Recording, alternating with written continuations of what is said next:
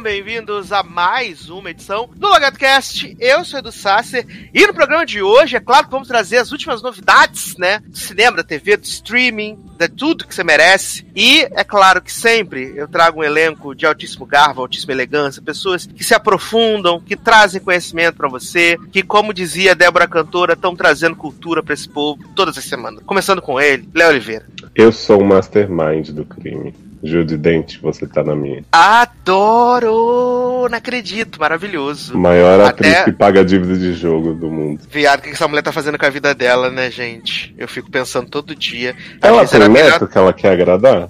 Ela deve ter, neném. Deve Porque, ter. olha, fazendo o papel de tartaruga ninja em filme da Disney Plus. É, mas o pior é que essa mulher, quando fez lá o rolê do Skyfall, que mataram a personagem dela, é porque supostamente ela tava muito velha, não conseguia mais decorar texto, e Pois tinha que é, parar de Henrique me falou trabalhar. que ela tava aposentada. Essa mulher, Isso deve aí- ter, essa mulher deve ter muita, muito segredo obscuro aí com, com algum pessoal da indústria. e aí o pessoal fala, ó, vai fazer, senão eu vou revelar. Não é possível. Adoro. Que olha, depois de Skyfall, a bicha já fez aquele da rainha do Abdu, já fez Filomena, já fez. Foi indicada pra Oscar já. Ah, vai ver, ela aposentou e aí botaram a clone, né? Aí lá Dente. Mas eu vou Ou revelar então- uma coisa pra vocês aqui. Já Artemis Paul dela. Já- Vocês repararam que o figurino dela tem um negócio que fica dentro da orelha dela o tempo todo, né? Se aquilo ali não for um ponto disfarçado de. Adoro. Ele é Michelle, Tirando- hein? Será que tem alguma cena dela falando sanduíche? Será? Eu quero se tiver. amo, amo, amo. Leandro Chaves. Luciano Silêncio. Exatamente, vergonha na cara. Olha, eu mereço, né? Mas deixa quieto então. Marciano! Oi, gente, e aí, tudo bem? Eu vim aqui pra mudar o nome da série Com Amor Victor para Com Ódio do Victor. Ai, gente, ali ódio, né? Nesse coração peludo. Exato, esse tempero, né? Olha, maravilhoso. Leandro Chaves! Agora sim, e aí, Logaders? Tudo bem com vocês? hum, Tô ausente aí há duas edições, mas voltei. Vamos falar de coisinhas boas e coisinhas ruins, como sempre, né? Bom pra Coisas quem no gosta, fogo. ruim pra quem não gosta. Everywhere. Como é que é? Como é que é? Coisinhas no fogo, né? Bom pra quem gosta, coisas boas pra quem gosta e coisas ruins pra quem não gosta. Olha, eu amo. Antes da gente entrar na pauta, eu queria trazer aqui um assunto muito importante que acredito que todos os nossos ouvintes, né, têm uma identificação e vai trazer muita relevância, assim como o último Fofoquintas que Leoz fez a segunda parte do Exposé Glick, né? Já fica aí a dica, já o convite pra você ouvir. O link está na postagem, então ouça porque vai ser maravilhoso e incrível. Mas eu queria trazer aqui, antes da gente entrar na pauta, que saiu a suposta lista de A Fazenda 12, né? Pô, toda semana É sai, assim, cara, ah. essa lista, né? Darlan poderia analisar essa lista com mais profundidade, mas é, eu vou trazer aqui os ícones, né, que provavelmente devem participar. Ah, dizem que esse ano foram 20 contratados, mas só 16 vão entrar e 4 ficam de reserva. E eles estão tentando antecipar o programa para a segunda quinzena de agosto, né? Então a gente tem aqui, entre os grandes ícones que vão estar nessa temporada por enquanto, temos Cadu Moliterno, também conhecido como Armação Ilimitada, né? Paula Pequeno, ex-jogadora de vôlei, olha. Bom, Até, até agora eu conheço já os dois, então já tem coisa. Porque antes você começava a falar, a gente não conhecia ninguém, né? Vamos fazer Fabi igual a no, no marketing, né? Famoso, famosa, famosa. Fabi Monarca, né? Que foi Não. participante do, do Power Couple e é personalidade da mídia. Não conosco. Também temos aqui Cristiane Maravilha, mulher do ex-jogador Túlio Maravilha. Hum, Porra. E também participou do Power Couple, se eu não me engano, se eu não estiver enganado. Sim, eu acho que sim. Nós temos aqui o ex-cantor gospel e atual gay, JA, também. Quem, Esse cantor atual gay. quem é essa pessoa, gente? Menina, ele, ele era uma dessas crianças que cantava no Raul Gil, Prodígio. Entendi, Ai, tipo Maísa, né? profissão atualmente gay?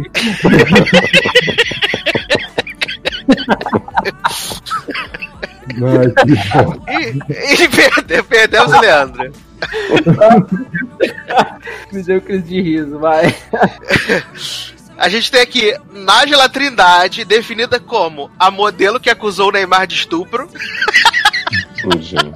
Aquela, essa, essa última que, que teve o vídeo que parecia que ela, ele dava na cara dela e É, tal. saudade do que não E- vivemos, né? Ah, sim. Sim, eu amo. Até agora eu tô conhecendo todos, vamos lá. Minha libido, como é aquela frase da libido? Eu amo. É. como é- motivo da minha libido. Isso. Oi, motivo da minha libido. É. Jaqueline Petkovic, né? Famosa, nossa famosa. Famosa. Grande Jaque. Famosa. É, temos Tomás Costa, ex-namorado de Larissa, ex-namorado de Larissa Manuela e atual Hum. Instagramer de sunga branca, que ele sempre faz foto de sunga branca. Opa, deixa eu olhar aqui. Pra analisar. Nossa, você deve ter Ele é 18 anos. bolsominion, tá? Ele é bolsominion. É, ele é bolsominion. Jojo Todex, né? Jojo Todinho. Sério, gente? Então assim, vai ser- Famosa, famosa. Eu espero cenas no espelho falando empoderada, guerreira. Porque eu inventei o movimento LGBT no Brasil. Seria maravilhoso. Ah, Gisele Soares, ex-BBB, aquela que era que foi pra França, que era da França. essa A não ruiva. Nossa ideia. Se você, se você jogar Gisele Soares. Amiga do Rafinha? Isso, menina, amiga do Famosa, Rafinha. famosa. Kelly Soares. Olha. Ó, fui ver Tomás aqui, ele parece aquele menino que fez sintonia, o rapperzinho. Aham, parece. parece Gostinho que eu não, muito criança. Essa Gisele Parece Soares eu não porque já, já não assisti. Ah, já sei quem é Gisele. Já sei quem é. É que Gisele, não tomava banho. Né? Sei Tinha um plot é, que não lembro. tomava banho. Aí a gente tem aqui MC Krauk, que eu nunca ouvi falar na minha vida que é isso. MC Crack? É tipo É, isso. Já vai levar as drogas, tudo. Ah, pô. Ah, porque a droga veio a seguir, ó. Felipe Prior, ex-BBB. Hum. Puta que pariu, né? Ai, mas eu É. vou votar lá só pra tirar esse desgraçado de Mas novo. ele vai conseguir ficar lá fazendo assim, pó? Ou é. é Vai ter o maquiagem, né? MC Crack lá, viado. Ah, É. verdade. Entendeu? Imagina, ele é acusado, ele tem acusação de estupro e tem a mulher que foi mentiu da acusação de estupro. O que vai rolar, né? Credo. É, nossa. A gente tem a cota que agora todo ano tem, né? Que é a cota de um de férias com o ex, que vai ser Stephanie Baez, né? Famosa, da quarta da quinta famosa. temporada. Participou do Wanda. Foi muito bem recebida pelo público. Exato, exato. Causou comoção, né? É, também temos a ex-paniquete Babi Muniz, né? Hum. Também famosa, famosa. É, o cantor de Black, né? Ai, Sucesso. é insuportável. Fez Power Couple também. Ah, o nome dele é de Black. Achei que era o cantor de Black. Aí virei o nome. É O nome dele é Black, Vinícius. Vinícius de Black. Entendi. Inclusive, Ele, ele fez a última, a última edição do Power Couple, né? ele fez até o The Você Voice, cara. conhece a música dele, ô Léo? Essa. Sem ar. Sem Isso aí. Vamos lá, momento E de senti saudade de te ver. O dele e o amor não deixa. mesmo. Ai. Aí a gente tem aqui o nosso favorito, né? O modelo JP Gadelha, ícone da esquerda. Amo, meu Eu vencedor Eu tenho sono desse homem. O vencedor, o vencedor moral já desse programa, já da Não, Fazenda, quem tá? ganhou foi Marina, lenda. É, temos aqui também a ex-BBB Carol Peixinho, né? De, acho que, Nunca ouvi falar. sei lá, 16, 17. Hum. Ela foi famosinha. Carol P no Google já aparece Carol Tinho, ó. É. Olha aí, tá vendo? É baiana ela, baiana. Baiana. Ah, não. Também baiano. temos MC Mirella, tá? Famosa, famosa. O ex ela é MC funkeira. Ela é Não, atual gay. A Mirella do. É aquela da Branca de Neve, não é? É essa? Ah, não, sei. aquela eu- Maiara. Mirella do Latino? Não, menino, Mirella do Latino é do, do- Ó, MC Mirella, tô vendo aqui. Se fosse Darlan, já tinha passado a ficha Ah. corrida dela toda. Sim. Ela, ela, é dona, do- ela é dona dos hits. Cadê? Cadê os hits? Quer mais, Te Amo Piranha, Tome Amor, grandes hits. Acho que pelos nomes já promete. Famosa, famosa. Ah, gente, A o gente tem podia montar esses elencos, né? Conhece muito mais subcelebridade. Mas é ele que Record. monta. Temos aqui é, o ex-jogador do Santos e amigo de Neymar, Dierson Júnior.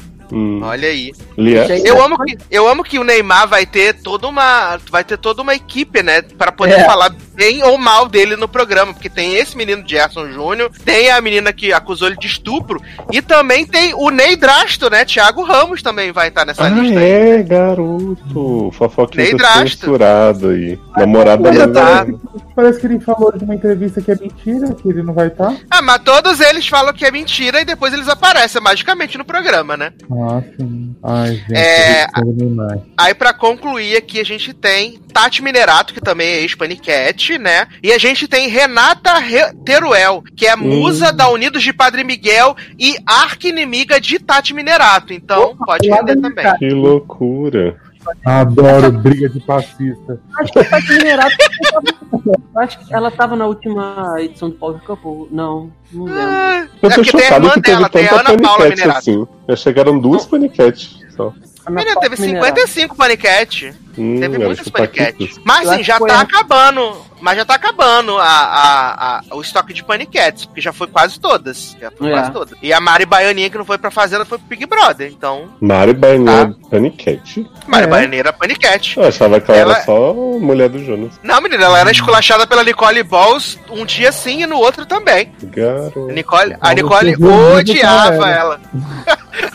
a Nicole odiava ela, era maravilhoso.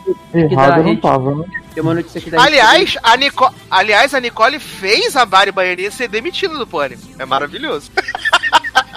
Olha aí, igual a Anitta fez Léo Dias ser demitido do UOL. Exatamente, Léo Dias aí, né? Essa semana é uma semana complicada, né? Que nós tivemos a treta Ludmilla e Anitta, né? Ludmilla fez o exposé maravilhoso, né? Com vídeo, com narração, com efeitos especiais, com legenda de menino, mas- deboche. Eu fiquei um pouco confuso sobre o exposé de Lud. Porque Por quê? ela começa toda assim, ai, eu só tava querendo falar sobre a minha música, que estava muito feliz com a composição tido para o Rock in Rio. E aí ela põe os áudios da Anitta dizendo assim, vou resolver já, viu, mulher? Segura aí, já, já vejo isso. Aí os áudios mesmo de 90 minutos da Anitta que a gente queria ouvir, ela não pôs, ela ficou botando só a música dela do Veneno, dizendo assim, olha o que ela faz de maltrato, não sei o que. Fiquei esperando, né, o exposé real.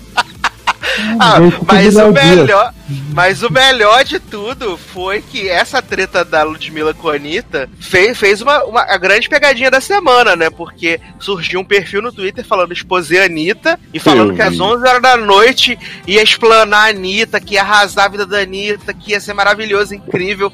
Aí Léo Dias veio, deu retweet, botou no Instagram dele, falou: agora a casa da Anitta caiu.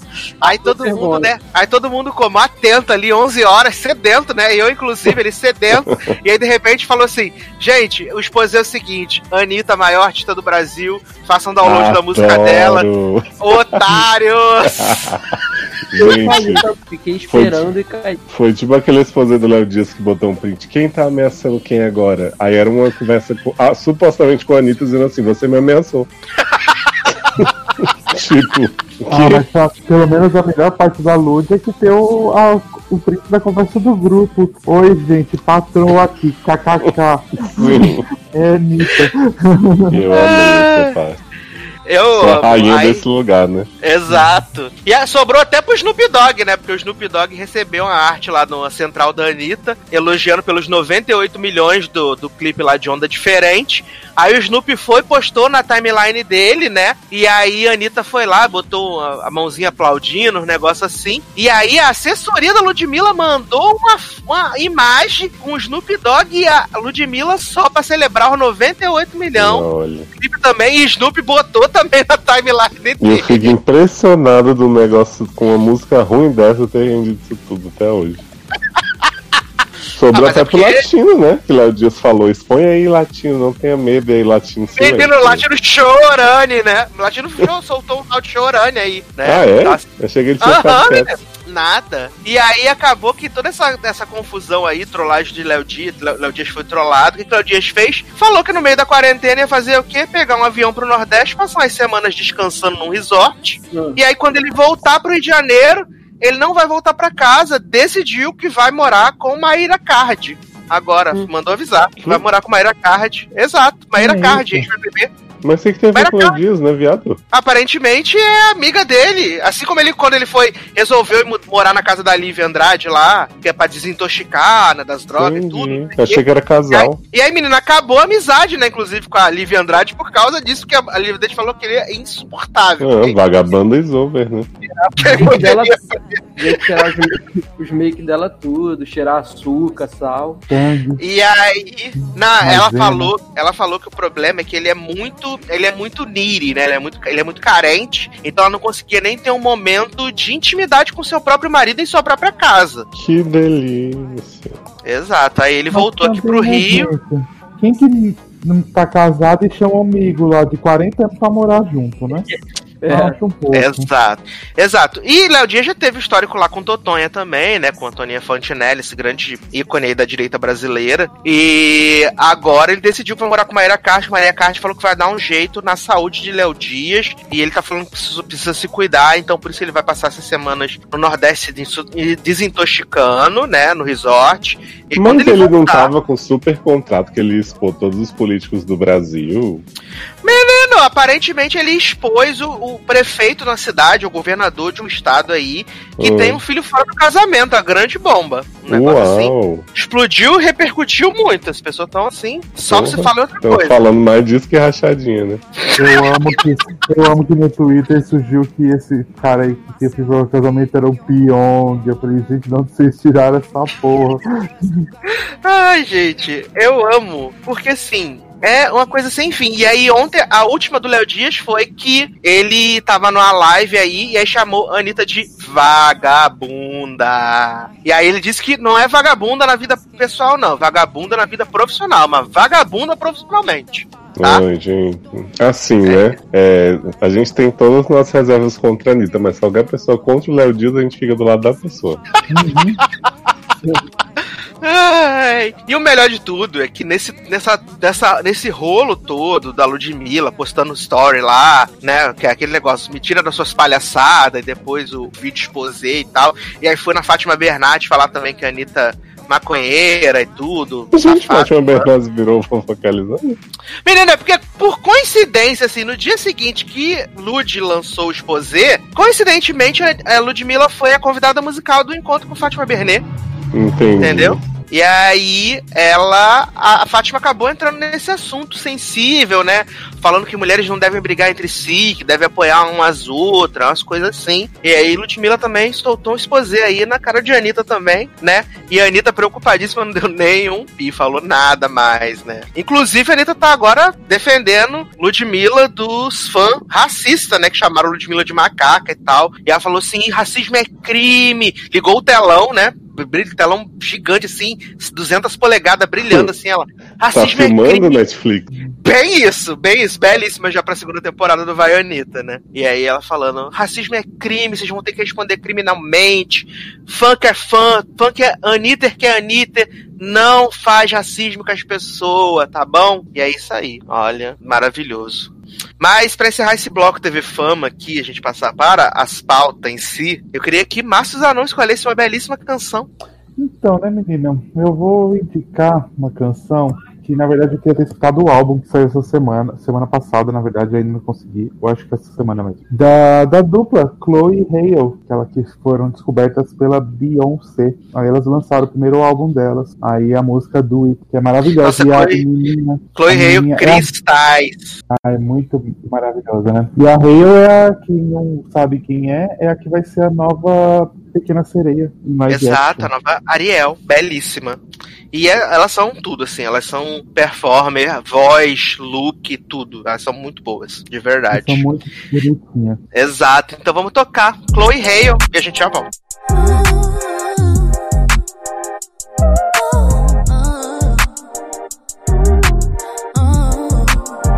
Yeah, I beat my face. Moving fast cause the Uber on pictures, make sure you can see no less. That wig secure like the money in a safe. I look like babe, now I'm on the way. Let you know when I'm about a mile away. When I'm outside, please don't make me wait. The party's starting when we pull up to the gate. Girl, we so late. I'm just with the crew. We ain't out here looking for boo. Cause some nights be better with you. It's a me slowly kind of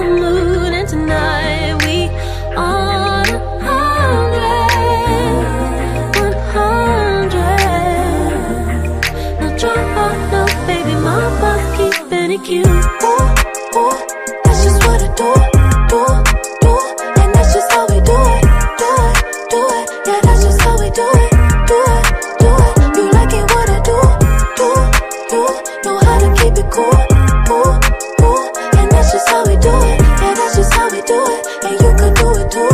Ooh, ooh, ooh. Complaints. Left the heels at home, I'm on my sneaker game. He say, Where you from? Tell him out of space. The back the only thing I'm tryna chase.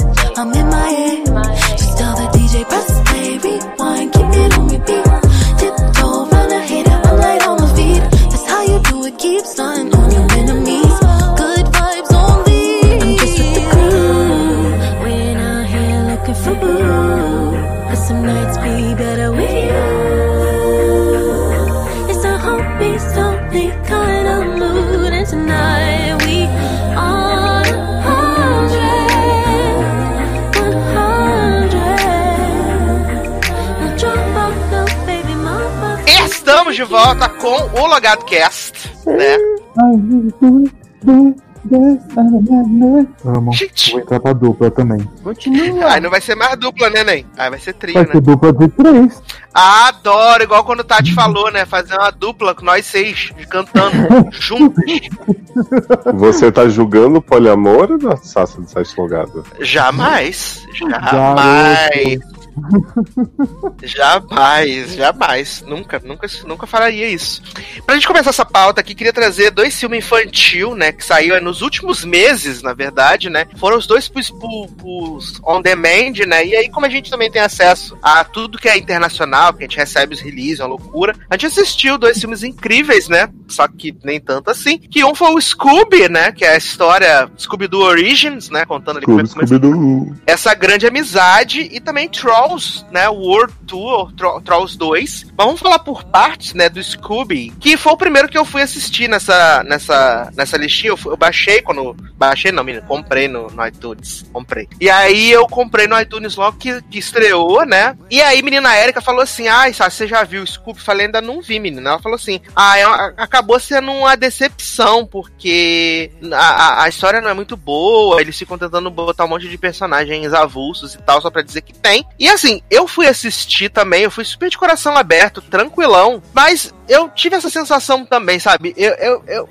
eu acho que o desenho é bonito, é fofo, né? Mas ele é um tanto quanto vazio, assim, sabe? Eu tive com essa sensação. E eu não gostei de ter essa sensação, porque eu gosto do- do- dos personagens, sabe? Eu achei que tava fofo o Scooby, tava fofo o, o Salsicha, mas não, não consegui criar essa conexão, sabe, né? Uhum. E a linda Cardeline, que Tá. Pensei que alguém ia falar. Eu achei, eu tava tentando entender a piada da Linda Cardelinho. era ela que fez a Ah. das personagens pô, no, no Não primeiro sei. filme. Acho que foi, deixa eu ver aqui. Eu sei que a Velma é a Gina Rodrigues, latiníssima, né? Que foi uma das revoltas da Erika. Nem me incomoda tanto assim, mas eu acho que realmente tem nada a ver. É muito forçar a barra, né? Uma personagem claramente. Ah, Scooby-Doo 2002. Pois é. Cardeline. Olha, a chorona. Mas eu concordo com o Sassi, assim, eu acho que quando eu comecei a assistir, eu lembro. Eu fiquei muito empolgado com esse filme já do trailer, realmente achei o desenho muito bonitinho e tal. E aí, quando eu fui assistir, eu achei que ia focar muito na origem da amizade dos, do, da gang, né? Como que chama, Sassi? É Scooby Gang, né? Scooby Gang. É, E aí, é porque eles têm um nome, Mr. Machine Lovers, sei lá. é o carro, assim. né? O Bicho Machine é o carro, né? Sim, mas aí, tipo assim, só foca mesmo no, em como o Scooby e o Salsicha se conhecem, depois entra os outros três, assim, tipo, opa, tamo, quando dei por mim tava aqui, né, no, no meio do Halloween. Exato, aí eles resolvem um mistériozinho lá do da pessoa que tava fazendo uma fábrica clandestina dentro da mansão mal assombrada e tal, que é como se fosse o desenho, e depois vira uma aventura totalmente genérica do Hanna-Barbera Verse, assim, porque não tem nada de investigação. Exatamente. Eles inventam o plot que o Dick Vigarista perdeu o Rabugento. E aí você fica o filme inteiro na espera de ver o Rabugento. Crossover? É, menina, parece Viado, Falcon, Capitão Caverna. Tubarão. Gente! É, O tubarão É, não tem, não, infelizmente. Ai, o tubarão seria maravilhoso. Tem, na, tem no, nos créditos, menino. Ah, nem vi. Olha aí. Tem, nos créditos tem o tubarão. Só que assim, lembra, eles ficam botando essas pessoas nos contextos mais avulsos possível, sabe? Tipo, só fanservice. Ah, agora vamos voltar no tempo e vai ter o Capitão Caverna. Agora Ah. não sei o quê. E aí no fim eles inventam um plot que Alexandre o Grande construiu um portal que só um homem e seu melhor amigo cachorro são capazes de abrir, mas tem que um- cada um ficar de um lado. E aí tem todo um drama que o Salsicha vai ter que se separar do Scooby, não sei o quê. Aí dá dois segundos, o Salsicha tá de volta, assim, o monstro ah, chuta ele pela porta e fala, ah, era brinco de Alexandre o Grande. Assim, assim, o quê? Ué, É isso, é isso. E é muito genérico, assim, muito, muito, muito genérico. Eu queria muito gostar, como o Leoz falou. Eu também achei o trailer, tipo, muito fofo. Tava animado, porque eu gosto do Scooby-Doo. Sei lá, tenho muita vontade de ver um, um- desenho bem feitinho também do- dos Jetsons, sabe? Mas esse bicho não funcionou de jeito nenhum, sabe? Eu só queria que acabasse. Eu fui, assim, Sim. sendo tomado por um torpor, sabe, durante o filme. E eu Quanto falava, tempo? caralho, não acaba. É uma hora e meia, eu acho, mas assim. É que, tipo, ele realmente não dá liga, assim, tipo, podia ser qualquer personagem ali no meio, não precisava ter Scooby Gang, sabe? Uhum. Podia. Artemis Fowl encontra Falcon e vai lutar com o Jake Vigarista, entendeu? Exato. Exato, podia ser isso. E assim, o elenco de dublagem é muito bom, sabe, também. Eles tiveram as vozes, as vozes certas pra poder fazer isso, e ainda assim, parabéns, ficou uma merda. eu nem sabia que Sabe? tinha dublado já. Pensei que tava só no legendado. Não, é dublado em Não, inglês. não, tá dublado, falando dublado do em inglês, caso. Tá falando da dublagem em inglês, tá? É, porque você tem aqui, ó. Você tem o Will Forte, também se não é a melhor, não é melhor referência. Tem Não Mark mesmo. Wahlberg, tem o Mark Wahlberg, tem Jason Isaac, tem a Gina Rodrigues, a Amanda Seyfried, Zac Efron, sabe, Tracy Morgan, tem o, o Sheldinho, tem Maquina Grace que faz todas. cara. Tem o Simon Cowell, viado. Eles botam um plot do Simon Cowell querendo Ah, mas é contratar bizarro esse plot. Sim, o, Christian, o Simon Cowell querendo contratar eles, viado. Que? Tipo, ah, vocês, vocês vão fazer sucesso com o Scooby e o Salsicha junto. né? É uma, uma maluquice assim. Que você, que, gente, o que, que tá acontecendo? Por causa de que essa merda, sabe? E no fim o Dick É bom. Vigarista é o Simon Cowell, né? Exato. Só que na Olha. verdade é o Dick Vigarista disfarçado de Simon Cowell. Sim, disfarçado de Simon. Cowell. Adoro, que era várias camadas, assim, sabe? E assim, é decepcionante. Essa é a palavra pra definir esse filme. Decepcionante. E, e eu acho que pelo menos eles tiveram assim o timing, assim como o Artemis Fall, de colocar no, no stream, porque no cinema isso não ia fazer sucesso nenhum, gente. Isso não ia fazer nenhum dinheiro. Não, mas fez bastante sucesso no streaming, né? Ah, porque as pessoas estão presas em casa, né? Igual a gente Não, mas não quer Pois é. Mas às, Não, e vezes, todo mundo achou que podia ser bom, né? mas às vezes faria no cinema porque a curiosidade do pessoal que gosta de Scooby-Doo vai achando que é uma maravilha e às vezes faz. né? Menino, cinema 40 real. Se tivesse que pagar 40 real pra ver Scooby-Doo no cinema, não ia ver, não. Ah, não, Se isso não chegasse ingresso, não ia ter como. isso aí ia entrar em Entendeu? de férias se tivesse um ano normal. Certamente, o ingresso mais barato, ia lotar de criança. Não, menino, você tá louco? Esse filme era pra ter estreado em abril. Abriu. Ele é de Olha aí, É, concorrência com Viúva Negra. Porra, aí sim, hein? Aliás, gran- fortes indícios de que Viúva Negra vai vazar em breve, né? Porque é, a Disney é, vai liberar vários filmes Hum. que estão para estrear para os jogadores da NBA que vão ficar é, fora de suas casas durante essa. para completar o resto da temporada, né? Olha aí. Então, Será que vaza na Globoplay? vai- Eu acho que vai vazar na Globoplay. E aí estão vai. dizendo que Viúva Negra vai ser um desses filmes que vai ser exibido pros jogadores da NBA. Então, qual a chance de vazar, né? Antes de novembro, né? Sucesso. Ai, Tomara. favor, não tô afim de gastar dinheiro nesse filme. Não, eu não É, quero deve- ir pra cinema ver esse filme. Menino, vai ter isso, deve vazar Mulan também. Olha, vai ser maravilhoso. Preparem-se. E aí, no dia? Aí. Mas, se a gente se decepcionou com o Scooby, né? Sem o Du, é só Scooby mesmo. Eu, pelo menos, me surpreendi positivamente com o Trolls World Tour, né? Trolls 2, que também estreou no, no, no stream, fez dinheiro a burro, uma loucura, assim. Esse foi sucesso. E que, e que é um filme super simples, é super fofo, né? Mas que ele é, ele é redondinho, ele funciona muito legal. A historinha dele é uma historinha super boba, né? Que é a historinha que a gente descobre que existe o universo Troll, né? E o universo Troll é comandado é, pelos gêneros musicais. E esses gêneros musicais viviam juntos, né? O pop, o rock, o country, é, a disco music. Disco. E aí, é, a, a, o, a, começaram a ter vários conflitos e aí, tipo, era simbolizado por cordas numa harpa. E essas cordas foram separadas e cada gênero musical foi para um, um, pedaço do mundo dos Trolls. E aí aparece a personagem da Rachel Bloom, né, maravilhosa, a Barbie, que é a rainha do reino do rock, e decide começar a dominar todas as outras tribos, pegando as cordas para poder transformar tudo no rock. A Lea Michelle de Trolls. e, e, e, o contraponto dela é a Aninha Kendrick, né? Pop, no papel de sua vida na Kendrick como pop, que é a rainha do universo pop, né? Do pop pop, música pop e que é, ela decide ser amiga da Barbie, né? Então ela parte nessa jornada aí para ser amiga da Barbie, só que as coisas não saem muito bem como ela planejou. E assim, é uma gostosura de filme, assim. Ele é maravilhoso. Esse filme é muito fofo, né? Ele é bobinho demais, bobinho demais, mas ele é muito gostoso de assistir. E tem muita gente boa, né? Tem a Kelly Clarkson, tem a, a Mary J. Blige no elenco. É muito legal o filme. Eu adorei, assim, esse filme. Eu até falei quando eu tava assistindo com os. Eu tava assistindo, eu mandei pro Zanon, falei, cara, tô vendo esse filme aqui dos Troll. Porque eu lembrei de Zanon na hora que aparece a gangue das K-pop, né? Aí eu tirei um print e mandei pra ele. é, a gangue das K-pop. Eu amo K-pop versus reggaeton. Versus reggaeton. Gente, Legal. E Justin Timberlake, né, que sabe as coreografias toda, né? Tanto do K-pop quanto do. quanto do, do, do, do reggaeton. Maravilhoso. Tem, a, tem, Nossa, me convenceu na hora que mandou K-pop. Ele falou, mandou K-pop, já me manda esse filme, que eu preciso ver.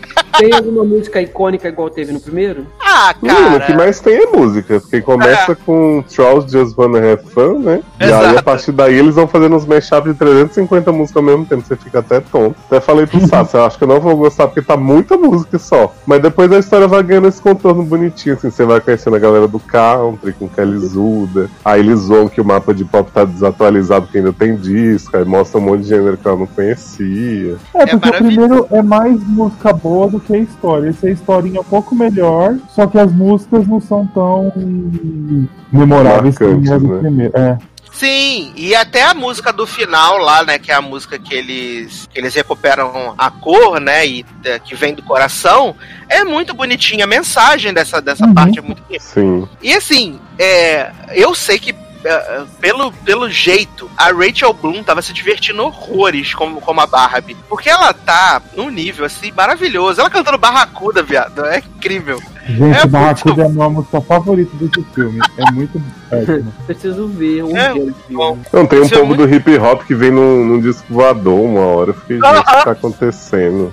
E aí é a Mary J. Blige, né? Pois é. E aí, Leandro, sem querer dar spoiler pra vocês pegar essa experiência, mas o pop nunca teve paz. Porque a gente descobre que os pop eram os vilão da parada. Exato, porque eles queriam mexer com todas as músicas, adaptar. Fazer sample, né? Mas, Exato. Mas no, fim, mas no fim o pop vira amigo do rock ou é tipo, rock em Rio não é pop em Rio? Menino, já que você quer saber o final, né? No final, todos os, os gêneros é, ficam junto, porque a pop, a pop não, a Barbie consegue pegar todas as cordas, né?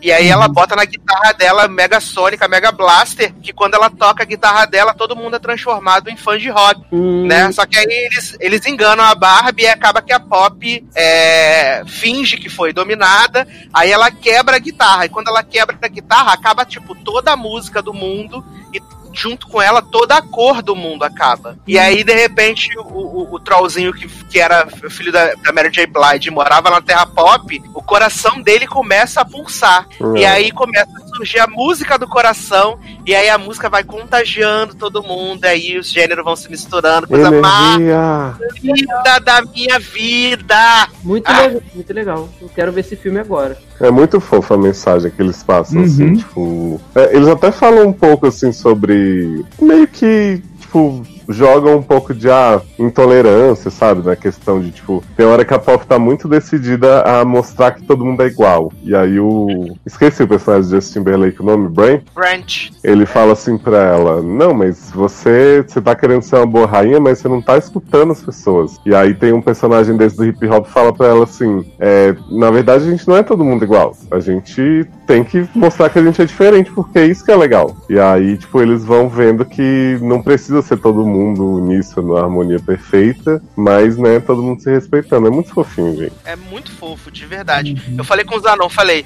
eu não sei, deve ser a quarentena, porque na hora da cena lá da, que some as tudo. Eu falei, eu tô chorando com essa porra dessa cena. Porque é muito, muito bonitinha a mensagem, sabe? E a forma que eles fazem, que, tipo, a música vem do coração, e aí, tipo, a música vai unir as pessoas a falar, meu Deus, que raiva que eu tenho de ser sentimental. Mas eu achei muito fofo, de verdade. Muito, muito fofo. Esse filme também é bom que tem menos Justin Timberlake, né? Ele é. Graças a Deus. Tantinho, por que vocês têm essa impressão com o bichinho? Ele é bem coadjuvante, né? No primeiro ele é meio que o mote do filme, porque tem a coisa dos troll do mal contra os troll do bem, né? E aí ele é, ele é ruim, fica infernizando a Pop, mas depois eles ficam aí nessa grande amizade, que é, na verdade, um romance. Só que Pop não sabe, porque Pop é essa princesa fofa, né, gente? Eu amo a Ana Kendrick de Pop, gente. Ela abre a boquinha e fica, ah, meu Deus, que fofinha. Eu adoro, adoro a voz da Ana Kendrick. Se Love Life fosse com a Pop, né, em vez da outra personagem de Ana Ai, viado, tinha visto todos, tinha visto todos os episódios. Aí era hit, filho. Ia ser Ah. renovado por 10 temporadas de uma vez só. Exato, exato, gente. A nova dinastia. E sem ser aquele esquema de mudar, né? Cada ano ia ser tudo com ela. Cada ano um- Ai, gente. Aliás, Love Life foi renovada pra segunda temporada, né? Leandro ficou, ficou chateadíssimo porque descobriu que Ana Kendrick não vai estar na próxima temporada. Olha, é pra isso que vocês cancelaram The Way, everything, everything. É, viu? eu tinha percebido que eh, seria a antologia, né? Aí eu, gente, renovou e não vai ter, mas aí a gente espera. Uma barra, gente, uma barra. Mas assistam Trolls World Tour, né? É muito, muito fofinho. Curtinho também, assim, e é uma delícia de É, filme. tem uma hora e vinte, né? O resto é crédito. É resto é crédito. É o resto é música, então, né? Sim, Assista. termina e vai lavar uma louça e deixa rolando. isso. Eu amo que o começo é no, no, no, nos Troll disco, né? Nos Trolls eletrônicos, né? Tá tocando One More Time, né? One More Time. E aí os Trollzinhos dançando. Aí eles ficam pix- pixelados. É muito maneiro, cara. É muito. Ai, gente, eu sofro naquele, naquele troll todo prateado que quando ele fala é a voz metalizada. É a voz grossa, né? Mas, ó, assistam se for possível nos cinemas da AMC, né? Que tá muito preocupada aí com a falta de dinheiro Por por no streaming. por favor. Ai, eu amo. Não eu deixe o amo. cinema morrer. Não deixa o cinema acabar, né? Boa. Mas quem chegou aqui, né, falando de Trolls, né, o nosso Trollzinho cantor, Taylor Rocha. E aí, estamos aqui. Cheguei atrasado, mas cheguei pra trollar. Olha, esse negócio de trabalhar não tá dando muito certo, não, Taylor. Tem que parar com esse negócio. É. Não, eu tô. Cadê? Quero minha carteira fixa no logado, minha remuneração. Vem aí, um vem aí, dia. vem aí. Carteira verde e amarela. Ave Maria, socorro.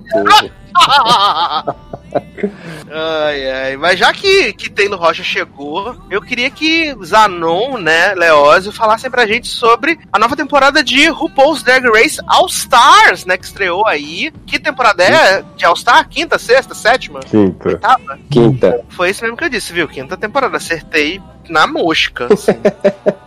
e o que que temos aí nessa temporada? Essa temporada foi gravada antes da pandemia? Ou tá sendo tudo via Zoom, as pessoas fazendo as coisas em casa?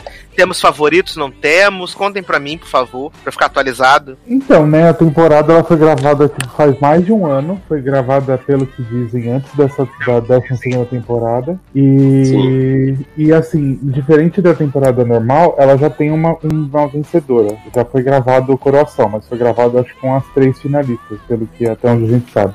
Então não vai ter aquele problema de ter que assistir aquela porcaria de final, né, de novo. Mas Adoro. final? já, porque todo All-Star já é gravado final, porque ele. E, mas assim, com as três, né? Ah, é.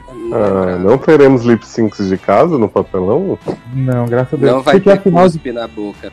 Não, que nojo. Porque afinal de All Stars eles fazem um número musical tipo. Todas as temporadas agora tem, né? Não é lip sync que conta, né? É um número musicalzinho só pra coroar quem que vai, quem que vai vencer. Porque também todo mundo já conhece, todo mundo tá lá, né? Então vai ser só pra, tipo, cumprir tabela. Pra ver quem eles Uhum. querem coroar. Sim. É, mas eu ouvi boatos de que essa temporada não devia nem ter ido lá, né? Que tem participante aí revoltada com o conteúdo. Não é, menino? Então, menina, o que, que aconteceu? Será, né? Será que foi expulsa no meio? Então, menino. E, a, e porque, assim, né, pra quem não, não, não tá por dentro da treta, né, é, Shekulé foi lá no Twitter, né, e tweetou... Quem é que, Chiculê, gente? Shekulé é uma das participantes dessa temporada. É a que, favorita. Assim, É a melhor de super, todas, super né? favorita pra, pra ganhar. E aí ela postou algum tempo, alguns meses atrás, no Twitter, que, tipo, essa temporada de RuPaul All Stars é, devia ser arquivada, que ela não deveria ir ao ar. Eita porra! Pois é. E aí ficou todo mundo na dúvida se ela tá falando porque ela foi eliminada injustamente em algum momento, ou então aconteceu alguma treta na, na temporada, alguma coisa do tipo, né? Ninguém sabe e ela apagou o Twitter depois, né? O tweet depois disso, né? Uhum. Aí na- ainda não sabemos o que vai acontecer, mas tipo, ela tá super cotada pra ganhar a temporada, né? Assim, das concorrentes que tem. Pois é, minha favorita Blair, né? Que é ótima de drag e parece Justin Bieber sapatão de pessoa, mano. Jujubi. A Lucilio em Web Mankill, né? Jujubi. Cada look que ela aparece eu vejo mais Lucilio. E Shekulé mesmo. Olha, você Ai, tinha que assistir as temporadas que a Jujubi tá, porque ela é maravilhosa. Ai, Ela é gente, ótima preciso. Ela é tão icônica que ela chega em todas as finais sem ganhar nenhum desafio. Sim, maravilhosa, todo mundo ama. Só na base do Ah, mas, é- mas, né? Nas mas outras. ela ama de verdade ou é arrastada? Não, é porque ela é carismática, todo mundo gosta dela. Ela não é nunca pior e nunca é a melhor. Ela tá sempre. Ela é legal. Ela indo. É. Sempre zero grau. E, né? e quando ela vai pra lip sync, ela arregaça todo mundo. Ela nunca foi eliminada no lip sync. É a única. Ela é lip sync assassin, né? É. Ela vai lutar contra ela mesma no final. quando ela ganhar. Agora, deixa eu perguntar pra vocês. Eu conversei com um amigo meu que é muito fã de RuPaul.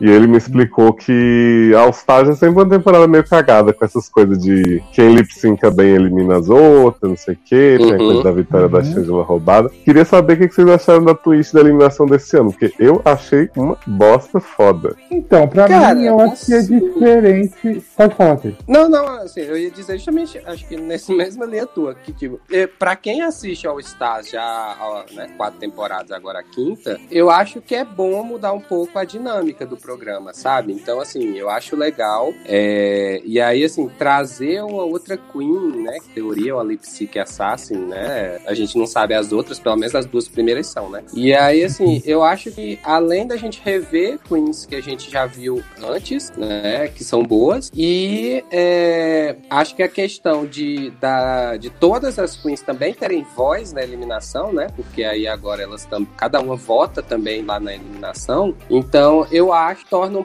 pouco mais justo, né, toda essa questão da eliminação. Assim, eu, eu, por enquanto não me incomoda, sabe? Assim, eu acho Então- que deu um, um gás novo pra, pra dinâmica de eliminação e eu, assim, pra mim tá ok.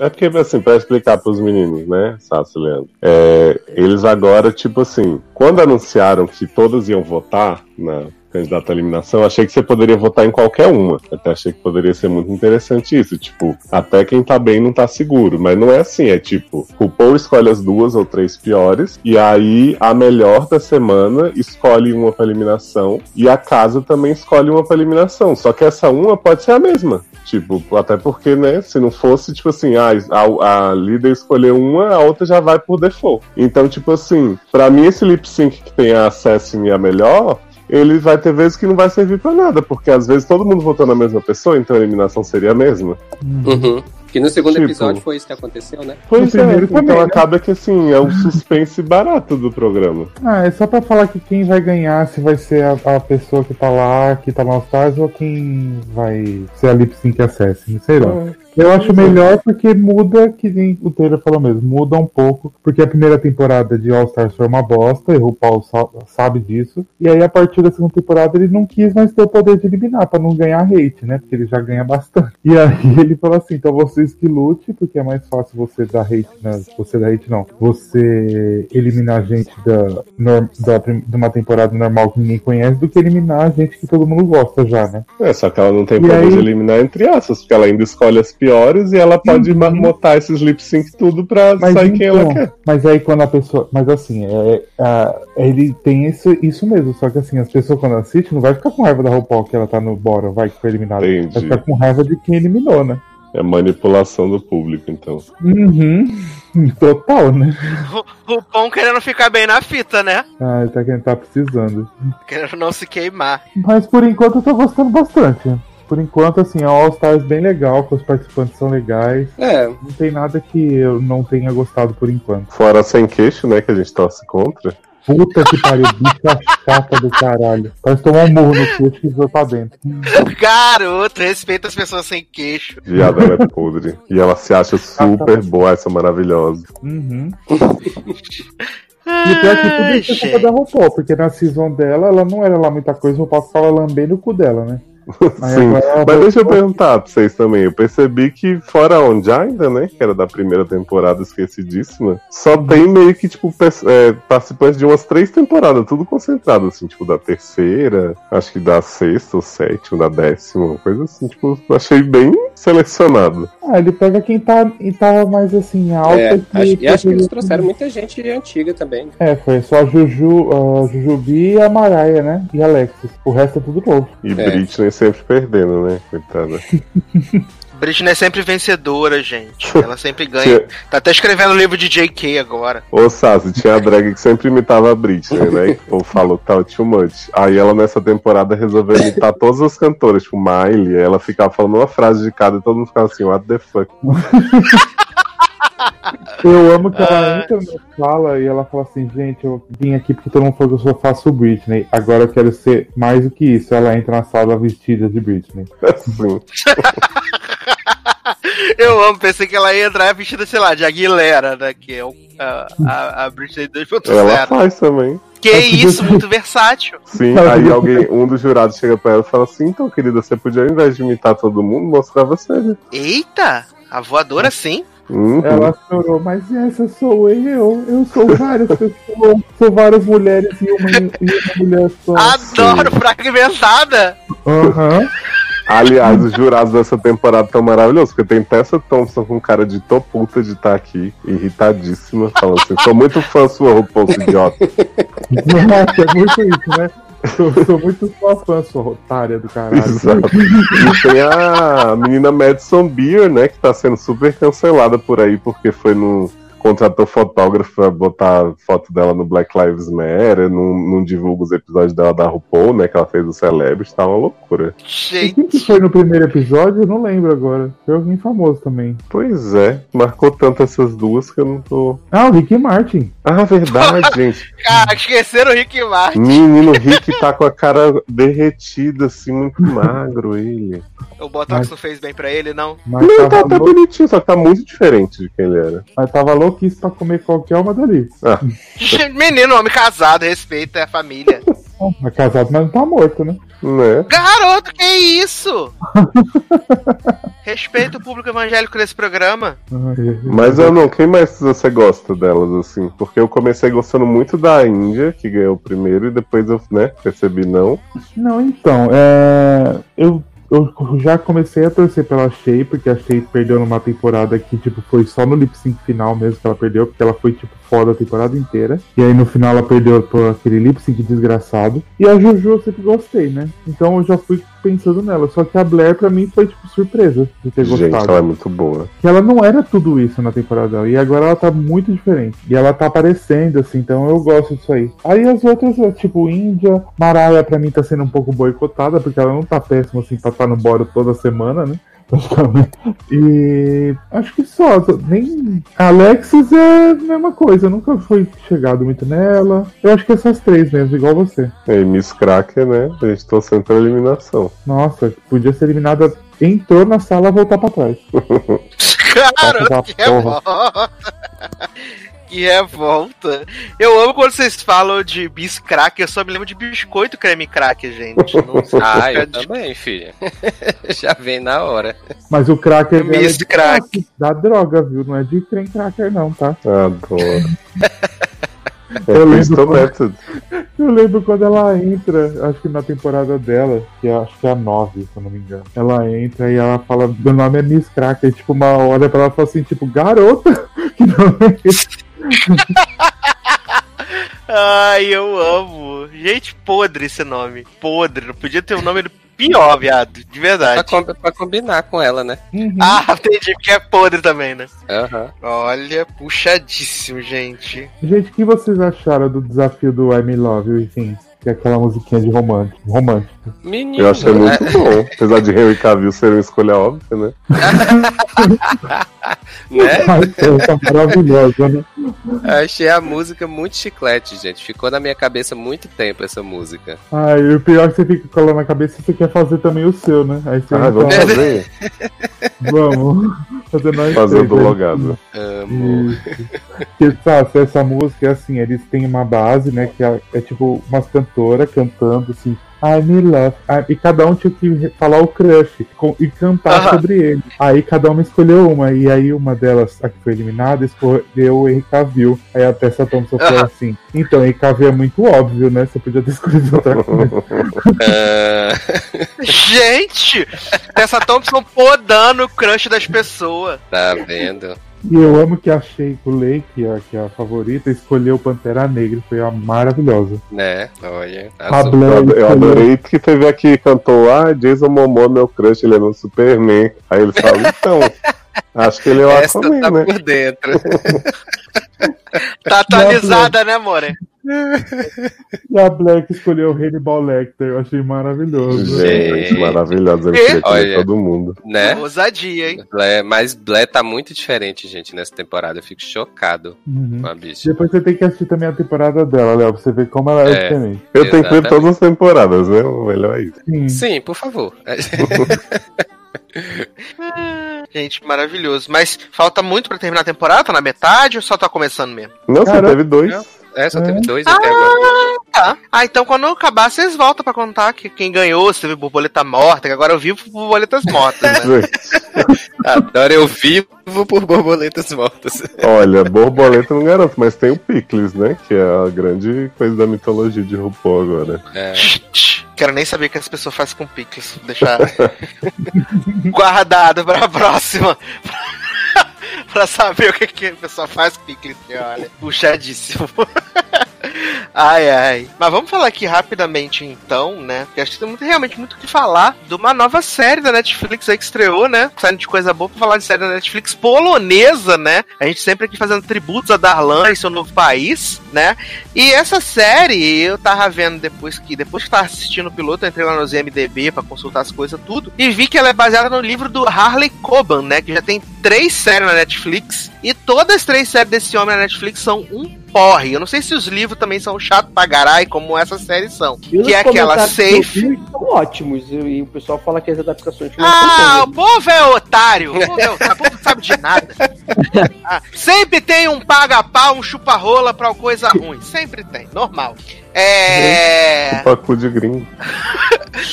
Mas assim, falando pela minha percepção enquanto pessoa física, né, CP, CPF aqui nesse programa, que todas as séries do Harlem Cobra pra Netflix foi tudo umas bosta, tudo uns negócios chatos pra um caralho, que é Safe, né, e aquela Não Fale com Estranhos, que tá, saiu há pouco tempo, saiu, sei lá, fevereiro, março, super, super agora em cima. E é sempre uns mistérios be besta, umas contemplação, uns lugares cinza, e é um saco. E aí agora saiu essa nova Silêncio na Floresta, que é polonesa. Aí, inclusive, o homem, o Alan Cobb, escreveu no Twitter e falou assim: Ah, gente, minha série saiu na Netflix, ela se passa na Polônia, falando em polonês. Então eu recomendo que vocês assistam ela falada em polonês. O que, que eu fiz? Ah, tá. Assisti dublado porque não sou obri- Assisti bom. dublado porque não sou obrigado. Né, Jaciele? Assisti Não, dublado não. porque não sou obrigado. Não tem Jacelle, mas tem Malgozarda. Malgozarda, exatamente, é Malgozarda. E qual é a premissa dessa série, né? É, o que que acontece? Ela se passa em dois tempos, né? Ela se passa em 1980 e alguma coisa e 25 anos depois. Só quer ser Dark, né? É 94 É, e 20 e os E dias atuais. 25 anos depois. E aí é, tem um acampamento lá e fica mostrando o flashback dos jovenzinhos no acampamento. Aí tem os, os filhos dos funcionários do, do acampamento. E aí, na, na parte adulta, um desses filhos dessa, da, da- das minhas que trabalham no acampamento, agora ele é promotor de justiça, né? Tá acompanhando uns casos de estupro, uns negócios assim. E aí o que acontece? É uma pessoa que aparentemente tinha desaparecido no acampamento, reapareceu com outro nome procurando ele, mas morreu antes. E aí agora a história vai se cruzar, se unir-se, porque vai ter essas coisas do presente que vão remeter as coisas do passado, porque a irmã do protagonista, que é promotor, também desapareceu no acampamento e agora ele vai saber se a irmã dele tá viva ou tá morta. Ele e é vai roubar tudo o sorvete dela pra saber se é irmã dele?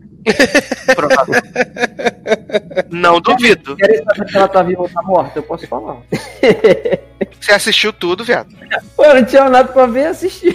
Caralho, Toda ele não tem um pingo de vergonha na cara. Gente, Viu no tá metrô, se, gente. tá se igualando a Sassi, gente. Olha.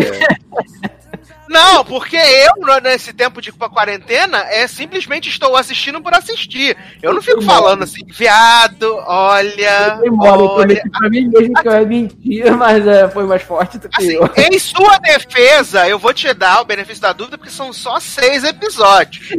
Mas olha, olha, mas você tá com a cara de pau, a tua cara não tá nem ardendo. Parece o advogado do, do, do, do, do homem lá do Bolsonaro falando que não sabia onde tava Queiroz. Igual sim, a cara nem arde. Cara, assim, a série, a- o, o- quando tem as cenas que se passam em 94, com eles tudo jovens, eu achei legal. Achei legal, não me incomodou não. O problema é que o, o presente, cara, o protagonista, ele parece que não era ele quando era adolescente. Ele tem uma cara de pateta, um cara que parece que é muito paradão pra ser um promotor de justiça, sabe? E o, mas o, para mim, o, o pior de tudo, assim, é, é, a série ela, ela tem ela te joga muita informação e não responde quase nada fica muita coisa aberta muita coisa que eles queriam colocar pra sei lá a trama ficar mais robusta e É no uma final série sobre pessoas. é, e no final das contas fica robusta, mas não tem resposta para as coisas. Tem muita muita situação que você fica se perguntando qual foi a motivação daquilo ter acontecido. Porque, por exemplo, uma das perguntas que eu me fiz é, é, no final foi o seguinte: porque na verdade são quatro jovens que vão para a floresta. São, na verdade, são seis. Tem o, o protagonista e a, a, a namoradinha dele, que são. Vão dar é um a- match. que é a menina, que é a Laura, que ela, ela depois se junta a ele nessa investigação nos tempos atuais. Eles fogem. E tem os outros quatro, dois casais. Aí dois, um casal morre e dois casais são esses que desaparecem. As pessoas acham que morreram. Mas morre de morte matada ou de morte morrida? E morte, morre de morte matada. E dois então, na morrem- verdade, é Jason. É Jason que tá no acampamento, então. É Crystal Lake. Dois morrem de morte matada e os dois, que é a irmã desse cara e o outro menino, eles somem e ninguém sabe, ninguém acha o corpo nem nada. Então eles são. É, Presumem-se que eles estejam mortos também. Só que o cara nunca, nunca. O cara nunca é, acreditou esse Pavel aí, que é o protagonista. Só que o que acontece? A pergunta minha e de muita gente que eu fui lendo no comentário é: se eles Por que o nome da mulher é mal gozada? não, isso aí tem resposta porque Maria em, em polonês é mal gozada. Mas o que acontece? A gente vai descobrir no, no, no- no decorrer da série que é, tem, um, um- tem um, um supervisor nesse acampamento, porque o, o menino ele, o- ele é filho da mulher que trabalha lá e a menina é filha do diretor do acampamento. Então eles têm meio que assim, eles podem participar do acampamento e eles da noite trabalham como supervisor também para ajudar. Sendo que tem um cara lá que já é adulto em 94 e é supervisor. E ele, aí assim, o, dos casais que, que sumi, do- dos dois que sumiram e dos dois que, dos dois que morreram, é o seguinte: a irmã dele sai com o menino que morre e o, o outro que some também, ele, ele, é, ele gosta da, da menina que morre. E aí, esse menino que morre e a menina que morre, eles se pegam escondido. E esse supervisor, ele tem uma motivação tipo assim: hahaha, vamos lá, vou mostrar pra vocês que as pessoas que vocês gostam tá atraindo vocês e tal. Só que, tipo, que motivação é essa? Da onde veio? Porque no- em momento nenhum a série mostra que esse cara, ele depois explica que ele é um psicopata, mas até então não explica, não mostra nada. E simplesmente o cara fala assim: eu vou mostrar pra vocês que as pessoas que vocês gostam estão traindo vocês. Tipo, sem necessidade. E aí o que, que acontece? Eles vejam, eles veem ele, ele- esses dois transando, e aí o, esse supervisor chega e fala assim: olha só, eu vou, eu tô te mostrando e vamos armar uma coisa pra eles. Eu tenho uma ideia aqui excelente, que é pra vocês se vingarem. E aí ele monta uma fogueira no lago que tem lá, e eles vão pro lago e ficar hahaha, hehehe, lá, dançando, fingindo que tá tudo bem. E aí esse supervisor resolve que, que é um velho no meio das crianças, né, dos adolescentes, resolve assim, vamos todo mundo nadar à noite, porque vai ficar muito legal a gente nadar e tira a roupa e entra no lago. E aí, essa menina e o menino que estão traindo os outros dois que sumiram, né, que os corpos não apareceram, eles entram também no, no, no lago e aí a vingança seria os outros dois pegar a roupa deles e sumir, deixar eles pelados. Só que eles não fazem isso e aí começa uma discussão. A menina que ficou pelada e que foi nadar, ela sai da água, começa a brigar com a, a irmã do, do protagonista, do Pavel, e aí ela cai no chão e a irmã do protagonista estrangula ela. E aí o supervisor sai da água do nada e, e pega uma faca e passa no pescoço e fala assim: e era isso que eu queria, agora ela tá morta de verdade. E aí eles saem correndo para pro meio da floresta, né? o, o menino que gostava dessa menina que morreu, ele puxa uma faca e fica assustado, deixa um dos outros fugirem e ele foge atrás. Ele fica na floresta, escondido, e começa a escutar passo, achando que é esse supervisor que vem atrás para matar. E aí ele se vira e, a, e, vê essa pessoa e começa a dar facada, achando que é esse supervisor, e não é, é o outro menino que é o, o que morreu. E aí ele fica desesperado. E as, as mães deles dois, a mãe do, da irmã do, do protagonista e a mãe desse menino que também trabalha lá, eles decidem elas decidem fazer o seguinte: vamos esconder nossos filhos para sempre, porque eles não podem ser é, é, culpados, né? Eles não podem ser levar a culpa de, de, serem assassinos. E aí, passa o tempo, eles, né, na, na série, eles são dados, nunca acham o corpo deles e tal, e eles são dados como, como mortos. E aí, vem, começa a acontecer isso aí tudo, e aí fica a grande pergunta: por que que 25 anos depois, 40 anos depois, sei lá, esse menino que a mãe escondeu voltou. Para quê? Tipo, ele volta sem motivo nenhum, não explicam o motivo pelo, que ele, pelo qual ele voltou. Ele vai depois no asilo visitar o pai, o diretor, o antigo diretor dessa, dessa, desse acampamento. O diretor desse acampamento mata ele sem motivo nenhum, que também não explicam por que esse homem matou. Aí mata ele dentro do abrigo, um cara que é totalmente debilitado, não consegue andar, não consegue fazer nada. Mata, sai do abrigo com ele, do, do asilo com ele, no carro, é, joga o, o corpo dele na rua e é assim que acham, né, o, o, corpo dele e envolvem o Pavel. Então, assim, eles começam a botar muita informação, muita coisa que não tem. Você pensa, para que que serve isso? E no final não serve para nada, sabe? Fica, fica. Eu listei, assim, eu pensei que, sei lá, o Sasser, pelo menos que me acompanha nessas maluquices de ver série toda, iria ver até o final. Aí seria até mais fácil pra claro gente. Claro que não, né? Me respeita. É, seria até mais fácil pra, pra falar um pouco mais. Eu fui anotando, tipo, um monte de de pergunta. Um monte de pergunta que, que ficou assim, ó. Eu tenho pelo menos uma, duas, três, quatro perguntas aqui que de plots gigantes que não responderam. Você pode fazer um vídeo, né? Que é mistérios que estão no ar em floresta é. polonesa. Ou, ou, então, final explicado de silêncio na floresta. Exato. Tem que ser final não explicado. De floresta mal gozada, se você perder. E, tipo, aí fica muita coisa enrolada, muita coisa sem resposta. É, é, tem um plot que eles colocam da tem o plot do que ele tá defendendo uma menina que é vítima de estupro. Esse plot não vai até o fim. A gente não sabe o que que deu. Entra um jornalista. Aparentemente, pelo que você tá falando, nada nessa série vai até o fim, né? Pois é. Aí entra. Aí, desse plot do, do estupro, que da menina que ele defende de estupro, entra um jornalista que é mega Léo Dias lá, influente. E o filho dele é um dos que tá no, envolvido no estupro. Aí o cara começa, começa a chantagear o, o promotor. O promotor diz que não vai cair. Aí ele arma pra irmã do. pra cunhado do promotor, que é a Malgozarda, é, ser, é, ser exposta como se ela estivesse roubando. Tivesse não, ela roubou é, é, é, dinheiro da fundação da, da esposa falecida dele. E, cara, assim, é uma zona, é uma bagunça que fazem e não explicam nada. E assim, a gente fica se perguntando o tempo todo por que, que, que esse menino que, tá, que tava desaparecido um tempão resolve aparecer agora, por que, que ele foi procurar o antigo diretor, ninguém sabe, não explica, e no final acaba o promotor chegando num, num asilo, num asilo não, num, num convento. Aí aparece quando a mulher, a, a, uma das freiras vai olhar para ele assim, que dá a entender que é a irmã, acaba sério. Tipo, é isso. É, é, é, é, muito ruimzinha, cara. É muito enrolada e assim. Deixa os ganchos pra Season 2. Se, se o livro.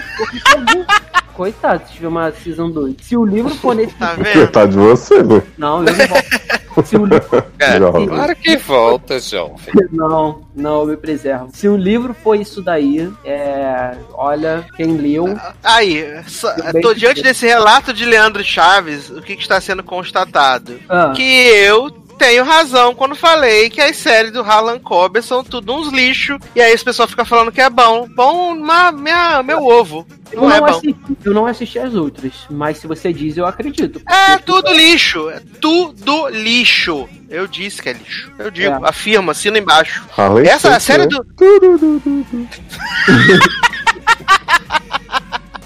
Ai, eu amo, eu amo. Não, e Mas, detalhe, Leozinho, é, é rapidinho, nesse plot do, do- da chantagem, o Pavel, que é o pro- promotor, ele ainda decide, ele decide no final assumir toda a culpa no esquema de corrupção, fraude lá que a, a cunhada dele roubava o dinheiro, ele assume toda a culpa, a imprensa vem toda em cima dele, ele assume pra imprensa e tipo, o cara não vai preso, o cara não faz nada, ele simplesmente sai dali, passa uns dias e ele vai procurar a irmã dele e ele acha a irmã e aí fica pro mesmo também, sabe? É muita loucura, não assistam, não vale, não vale a pena perdi tempo pra vocês não precisarem perder o de vocês. Aí, olha, desculpinha, desculpinha, chegou. deixa me comer. Olha, papinho, ah, conversinha mole chegou, né? Olha, não tenho, não, não tenho vergonha de falar que é por causa das pessoas. É, eu poupei vocês, a mim e a todo o elenco aqui desse podcast assistir a, a série da Netflix que também estreou. Ela é do ano passado, né? Chamada Reckoning, ou O Acerto de Contas no Brasil, né? E assim, é supostamente um mistério até onde eu sei, acho que teve uma temporada só. É um mistério de um adolescente que desaparece na cidadezinha dessas cinza, né? Triste e tal. E aí tá o homem lá, o policial, que é a cara do Rodrigo Maia. Ele é obcecado nesse caso, ele tem toque. E aí ele fica tentando investigar isso. Ele tem uma paranoia com E aí fica fazendo umas interligação dele, do Rodrigo Maia, com o professor Lecão da escola, que fica dando mole pras menininhas de 17 anos, dando carona e tal, não sei o quê. E aí vai ter esse grande mistério aí dessa investigação. E é um lixo. Um lixo, é isso. Mas eu não assisti pra poupar vocês, não. Se vocês quiserem assistir, vocês assistem, é só um lixo mesmo. Te vira aí. é, dá teus pulos, que você não é quadrado. É. Leozinho, que belíssima Olha, canção iremos tocar. Acabamos de presenciar uma evolução, hein? Ele não foi até o final. Ah, toma vergonha nessa sua cara, que quando. Igual, ele, igual ele veio outro dia pra mim, igual ele veio pra mim outro dia, assim, ele. E aí, assistiu Mrs. América até o final? Falei, não, eu disse que não assisti. Não. Ele, ah, mas Você- você fala que não vai assistir esse dia. Eu falei, caralho, eu falei que não assisti essa porra, eu vou assistir essa Não. porra. Essa aí, se vocês ouvirem o programa anterior, o programa da, de Miss América, ele fala que vai assistir sim, que dá pra assistir. Aí por isso que eu Eu perguntei. falei que talvez poderia ver, mas eu não falei que ia assistir, com certeza. Falei, talvez possa Cara, ver. Só não viu porque não tá tendo metrô, senão tu teria visto. Eu só não vi porque eu não quis, que eu não sou obrigado. Tá bom. Eu não sou obrigado. Eu sou a pessoa que eu faço as minhas próprias escolhas. Tanto que eu escolhi assistir Dark pra acompanhar meus amigos agora aí Ok. nessa, Uhul, empoderado. jornada que vem aí. Estão aí assistindo Dark agora, né? Muitas coisas alemã, muitas assistir os, vídeos- os vídeos explicados, hein? Ué. Hum, Eu adoraria assistirei. assistir Dark, mas eu não consigo diferenciar as pessoas. Ah, isso é um problema. Muito É um sério. problema. É, É, acho que até o final da primeira temporada eu tava nessa também. Tinha hora que eu me perdi quem era quem na história. Bando de gente feia, branca, Ah, olha. esquisita, né? Olha, Demais. puxado. Mas agora sim, Leozinho, que belíssima canção iremos tocar para passar para o próximo bloco desse podcast. Bom, em homenagem à série do ano, né? Love Victor, eu só não peço a música de abertura porque eu acho que não tem versão completa ainda. Descobri que é do Tyler Glenn, né? De Neon Trees, mas aparentemente só tem aquele trechinho. É tipo Modern Love que eu vou ficar vários meses procurando até achar a versão completa e não gostar. Então eu vou pedir uma outra música da série que é Nostalgic, Call Me da Maybe. banda Arizona. Ah, Call Me Maybe. rainha também. Adoro! Arizona tem uma banda agora! Tem, menino. Todo mundo sem pena. Ah, amor! Legless, né? O nome da banda, né? Exato. Ela toca a bateria com a perna. Garoto. então vamos tocar a música da banda Arizona e a gente já volta. Okay, fine, maybe I'm just a little nostalgic. Cause the memories are flooding my mind, maybe I can't stop it. I know I said I wouldn't call, but I'm breaking my promise. Cause the memories flood in my mind, maybe I can't stop it.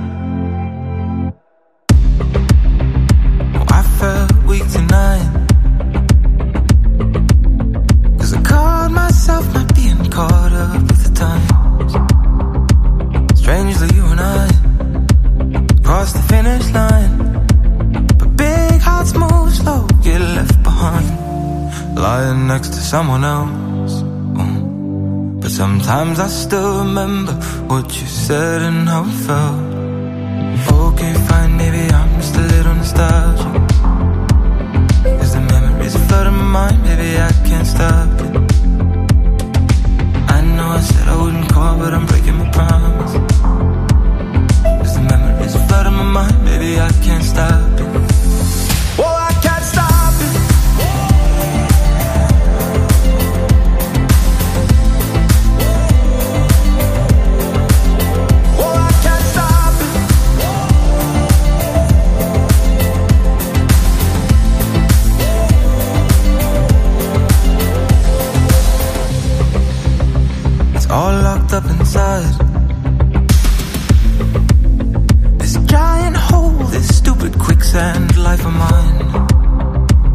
I can't let go, even though I've tried. But it'll stay here with me till the day I die. Lying next to someone else. Mm. But I'll always remember what you said and how it felt. Estamos de volta com o Logado Cast, até uma falhada na voz, né? fala, "When it was me", Ai, ai. Vamos falar então agora aqui do novo filme da Netflix. Eu tenho até medo de falar, na verdade, sobre esse filme. Eu tenho medo de ser acusado de muitas coisas nesse programa, nesse Brasil, nesse mundo. Né? Vamos falar sobre o novo longa de Spike Lee para a Netflix chamado Destacamento Blood, né? Ou Da 5 Blood, o título original dele, né? Que é a por enquanto que as pessoas estão dizendo aí, a maior joia do cinema já feita em 2020, né? O grande filme do ano. Incrível, junto com, a vastidão, Também não teve nada, né? junto com a Vastidão da Noite também, que é outro filme que estaria nessa pauta, mas por motivos de ser insuportável eu não coloquei. Mas as pessoas estão dizendo que é genial, incrível. Ah, a- até onde eu vi, eu vou contar pra vocês. Era só um menino e uma menina falando, falando, falando, falando, falando, falando, falando pra caralho. E se eu quiser gente falando pra caralho, assiste o Gilmore Girls de novo. E, né? falando Simples pra- assim. e falando o quê, gente? Sobre o quê? Sobre a vida. Sobre rádio, sobre a Sobre vida, podcast. sobre a existência. É, tipo podcast, exatamente. Estavam gravando E eles ficam falando, fala de não sei o que, de comunismo. Nossa, mas assim, dizem por aí, críticos, é porque eu não sou crítico, né? Eu sou um bosta. Mas os críticos famosos falou que é o grande filme da geração, filme que ninguém tava esperando, surpreendeu muito, que é um filme que vai ser comentado durante muitos anos, incrível, genial, o supra-sumo da ficção científica. Hum. Então, é, me contem, tá? Que eu saber. falou isso até do poço, né, jovem? Imagina um filme com comunismo, isso não falar. E aí, então, chegamos a Destacamento Blood, né? O novo filme do Spike Lee. Protagonizado por Delroy Lindo, né? O Adrian, de The Good Fight, que agora tem um filme pra chamar de seu. E a temática desse filme é muito simples, tecnicamente, né? Você tem quatro soldados que serviram, quatro soldados negros que serviram ali na guerra do Vietnã. E eles decidem voltar ao Vietnã anos depois para poder pegar os ossos, né? Os restos mortais de Pantera Negra, que era o líder da, do destacamento deles, e dar um fim digno. Só que isso é um plano de fundo, né? Porque na verdade eles encontraram ouro que era para ser pagamento para os vietnamitas e eles es- eles escondem esse ouro. Então eles vão unir ali o útil ao agradável, né? De pegar os restos mortais do Pantera Negra, mas também pegar 17 milhões em barras de ouro que valem mais do que dinheiro. E assim, eu é, depois dessa breve sinopse assim, é eu não digo que eu sou um grande fã da filmografia do Spike Lee, né? Entendo a, toda a relevância que tem. Aliás, Spike Lee foi cancelado essa semana porque passou pano pro Woody Allen, né? Mas aí depois ele foi descancelado, pediu perdão na internet, Eu vi isso. né? Depois pediu perdão, foi loucura. Mas, é... Eu não sou aquela pessoa que sabe toda a disco- discografia, toda a filmografia do Spike Lee, né? Que idolatra tudo que ela quer, os filmes tudo. Teve aquele do Infiltrado na Clã no ano passado que eu achei um filme bacana, mas também não achei a última Coca-Cola gelada do deserto e tal. E pra mim, esse Destacamento Blood é mais ou menos isso. É, ele é um filme que ele tem uma temática interessante, o elenco que ele escolheu é um elenco bom. O, o Delroy, pra mim, tá muito, muito, muito bem no filme, ele tá brilhando assim. Tá. Tá lindo, Só né? Tá lindo, lindo. Tá lindo. Só que é assim, na minha opinião, como espectador, eu não sou crítico de cinema, não sou, né, PH Santos, não sou comentarista do Oscar, sou comentarista pessoal, opinião pessoal minha, CPF. Gente, Assim. é boa não, não, né? Quem tem cu tem medo. Ah, não, porque daqui a pouco vira o Lavalier Michele aí cancelado. É, Então tô, então tô com todos os dedos aqui, né, o cozinho trancado. Mas assim, eu acho que a história que ele queria contar é uma história muito legal. Ele, inclusive, ele consegue botar elementos que são muito identificáveis com esse momento de agora, dos protestos pela morte do George, Floyd. Inclusive, ele inclui lá um rolê do Black Lives Matter no final. É, ele fala como os negros não tinham opção de ir pra guerra. Fala muito dessa questão da segregação. Inclusive, o personagem do Delroy Lindo, apesar de ser negro, ele é preconceituoso e trampista, né? Gente, então ele tem esse. Se chamam os vietnamitas de yellow toda hora, né? Amarelo. Exato. E, Ele e tem essa- para, essa- essa falha. de, e não para de usar o boné do, do Trump, né? Com aquela frase nojenta. É, o Maga fica até o final. E aí, é, eu acho que a história é muito boa, mas eu acho que ele se perde um pouco na forma que ele conta essa história. É, ele tenta trazer um. Ele traz um estilo pro filme e tal. Mas sei lá, aí ele começa muito a devagar, assim. Eu acho que se fosse uma história que você vai falar de como os negros não tiveram escolha de ir pra, pra, pra guerra do Vietnã, e principalmente que fosse uma história voltada 100% pra, essa, pra esse reencontro desse destacamento, essa irmandade, essa amizade que eles criaram, cada um com, com seus problemas, a, a forma com que a vida deles foi afetada pela guerra, eu acho que seria muito mais interessante do que a- a- alguns desvios que ele toma pra fazer, tipo inserir os franceses do, do, do grupo antibomba que não serviu pra nada, e aqueles caras, sabe? Eu achei que foi intenção mesmo. E aí, o Delroy fica tendo 55 milhões de alucinações e quebrando a quarta parede e falando uns diálogos super maluco com você, sabe? Meio que banaliza. Depois você tem o, o, o pai e a filha vietnamita voando assim na tela. Umas coisas meio esquisita que não desabona a qualidade do filme. Mas não me deixa falar que ele é, meu Deus, a grande obra-prima, o, o, o, o, teto da Capela Sistina em forma de, de longa-metragem, sabe? Eu acho que ele é um filme muito bom, ele é um filme relevante e pertinente para os dias de hoje, mas, na minha opinião, ele não é um excelente top, top of topics do- dos filmes, sabe? Ele tem uma, uma ideia boa, mas eu acho que se perde um tanto quanto, né? Inclusive aquele vilão do Jean Renault, né? Que está estragadíssimo, aquele vilão do Jean Renault. Eu Podre entendi. também, sem a menor Demorei pra identificá-lo. Então é, é, é complicado, de verdade. É, pode falar, Leandro, desculpa, vamos lá. Cara, eu, eu, eu tenho coisas que eu, que eu concordo com você. É, eu acho que o filme, pra mim, ele é um bom filme, sabe? Ele é um bom filme, mas tem falhas. Tem uma barriguinha, principalmente essa parte dos franceses, eu achei uma barrigona, na verdade. Que eu acho que não influenciaria na trama se não tivesse aquele plot de prender do Del- Delroy prender os franceses e tal. é, enfim. Só que eu preferi focar no, no contexto Guerra do Vietnã. Porque geralmente você vê filme de Guerra do Vietnã e é, é mostrando os Estados Unidos lá com protagonistas brancos, né? É, sentando bala nos é, que eles chamam de Vietcongs e ganhando. E, tipo, não foi isso que aconteceu. Eles focaram. Eu preferi focar nessa parte e eu acho que isso eles foram bem, sabe? Guerra Vietnã. É, é uma história que não é uma história de, de, de sucesso para os americanos. Os Estados Unidos saiu fracassado dessa guerra, teve muita baixa, é, teve. te-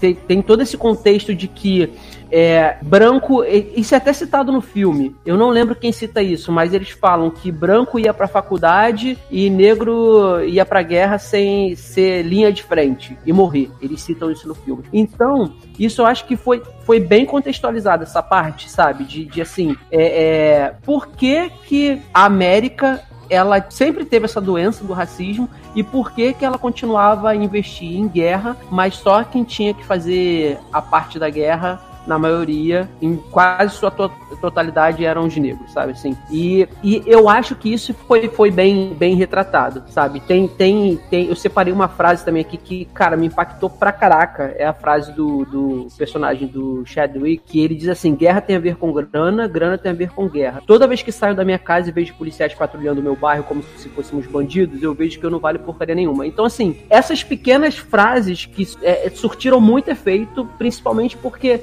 eu acho que o filme, ele, ele apesar de não ser excelente, top of crit, sabe? Assim, no meu, no, na minha humilde opinião, eu acho que ele é realmente muito necessário. Ele saiu exatamente no, no momento que, que tinha que sair. Principalmente com aquele final lá que ele é, é uma parte do, do, desse ouro arrecadado é, de, da divisão entre eles lá, eles dão pro Black Lives Matter, sabe? E mostra isso na filme. Então, assim, eu acho que ele foi bem, bem, bem contextualizado, foi saiu bem no momento certo, assim como o, o, o outro Black, eu esqueci o nome do filme, o KKK, também eu acho que ele saiu no momento muito oportuno ano passado, foi um dos meus filmes favoritos do ano passado, sabe? Eu acho que a direção do, do Spike Lee nesse KKK tá perfeita, a atuação do, dos atores também tá ótima, principalmente do Adam Driver. Então, assim, é eu acho que tem. Eu preferi ir por essa vertente do contexto, que é como de como trataram a guerra do Vietnã. Tem uma,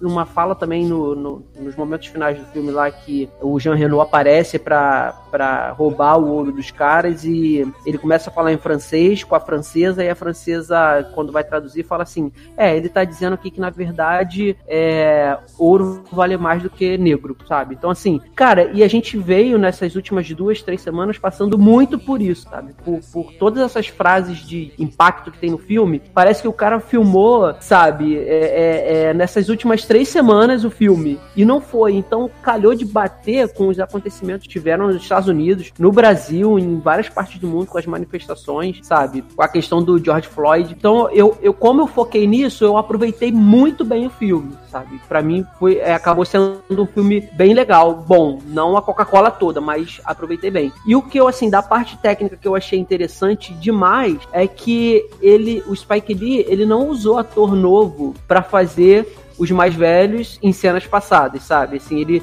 ele usou os próprios veteranos, os próprios caras velhos já para fazer as cenas da época que eles estavam lutando na guerra. E aí junta, juntou todos os caras veteranos com o personagem do, do Norman, que é o Chadwick Boseman, fazendo aquela a, a ação ali no, no Vietnã. Eu achei isso muito interessante. Mas fez sabe? o rejuvenescimento da Marvel? Não, eles não fizeram. Só na foto no, no, no final.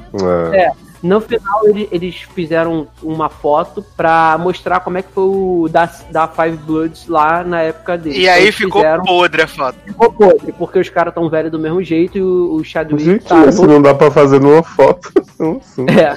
Então, assim, no filme ele não usou isso. Ele não usou o rejuvenescimento nem escalou ator novo. Então ficou legal. Achei que foi uma, foi uma jogada maneira dele, assim, sabe? De usar o, é, é o tempo todo de tela do, dos atores veteranos e não usar essa, essa, esse rejuvenescimento que ficaria provavelmente uma merda, porque pela foto viu ficou muito ruim. Então, para mim, o filme foi, foi bem aceitável, foi bom, sabe? Apesar de ter barriga, apesar de ter coisinhas que eu, eu não. Eu não, eu não gostei da quebra da quarta parede, sabe? Eu achei que não precisava nesse filme, porque eu achei que foi um rolê bem aleatório. Ele do nada quebrar a quarta parede. O Spike geralmente... Lee ele tem um fetiche por isso, né? Porque é. tudo que eu vejo dele quebra a quarta parede do nada. É, geralmente uhum a quarta parede ela é quebrada do nada mesmo. É assim, é do nada o cara quebra a quarta parede e te surpreende. Só que nesse filme eu achei que não foi bem, bem feito esse, esse artifício da quebra da quarta parede. Posso estar falando merda também, mas para mim não foi, não foi bem utilizado. Mas no fim, para mim o filme foi bem satisfatório, principalmente pelo contexto lá todinho da Guerra Vietnã versus é, negro versus racismo versus Black Lives Matter. Então eu aproveitei, consegui aproveitar. Tô bem. Ninguém mais assistiu no Destacamento Blood, né? Somos nós, só nós, né? Note. Eu tenho certeza que a Erika teria muito a falar bem desse filme aqui, né? Menino, nós vamos. Se tudo der, se tudo deu muito certo, a gente conseguiu a declaração da Erika sobre esse filme pra inserir nesse programa. É... Então, como prometido, Erika Ribeiro está aqui! Olá, cheguei. Tá vendo, né? E, assim, estão aqui desfazendo, né? O mal entendido de que todo mundo acha que a gente brigou, que a gente não se fala mais, que a gente se odeia. Não, só você só não me convida mesmo. Não é que a gente brigou. É que eu sou uma pessoa que já aceitou isso, entendeu? Mas tá vendo? Estamos colocando as coisas no lugar. Você está aqui agora. Olha que beleza. Uhum, no cantinho do SUS, tu viu, né? Me botou separado pro pra poder não passar corona pra galera. Sentiu, né? É porque tem que liberar os leitos logo pra gente poder voltar pros shops. Tá? Pra gente poder dar rolezinhos nos shops. Olha, se você tá ouvindo isso no shopping, sabe que você merece, né? Ok. Aliás, essa semana o Facebook me mandou uma mensagem, né? um- daquelas lembranças do FaceTruck, que foi o primeiro rolezinho que demos todos juntos no, no Outback, né? Eu, você, Amanda, Darlan, Érica. Érica. Ó, Ah, Érica, tá vendo? Nem tô aqui. é. Leandro, né? Leandro. A gente deu nosso primeiro rolezinho lá no, no Outback que a gente pediu pro garçom tirar nossa foto. A foto saiu toda escura, mas fazer o que? Paciência. Eu e Darlan querendo de- de tirar a lâmpada. Maravilhoso.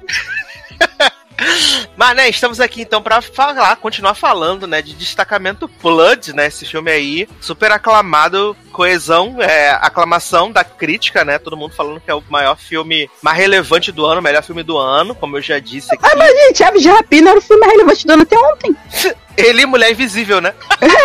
Então, tipo, a ser o melhor desse ano, grande bosta. Se eu quiser, eu faço um filme aqui na minha rua, o drama da, da galera andando sem com a máscara no olho, no, na- no nariz, na boca, no queixo, e boto e lanço e pronto, bombo.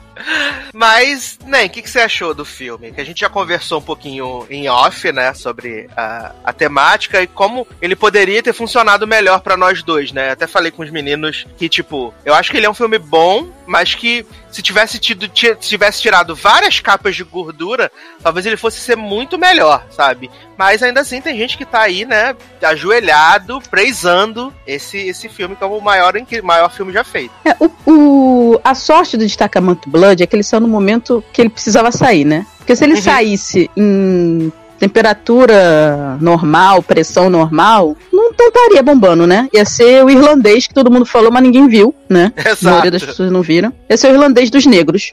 Posso falar porque sou preto, então não gostou? Posso fazer nada. Mas essa é a verdade. Que- o que eles venderam pra gente foi mais ou menos isso, que é mostrar a história daqueles, daquele grupamento de negros e, na verdade, o resgate do, do quinto membro, né? O cara mais importante, que era o Pantera Negra, né? Sim. E aí, quando você vai ver o filme, que eu já tomei um susto que era 2 horas e 40, que por mim poderia ser 1 hora e 40 tranquilamente, Podia. é, eu já me assustei porque, assim, eu tava na esperança, porque ele começa até com o Muhammad Ali falando essa questão dele não ir pra guerra, ele ter sido preso, ele foi preso por causa disso, é, porque ele não ia pra, pra guerra matar outras pessoas só porque os Estados Unidos queria, quer dizer, o fu- fudido americano e matar o fudido do Vietnã Vietnã. porque o, o sistema quer. Não, ele não ia.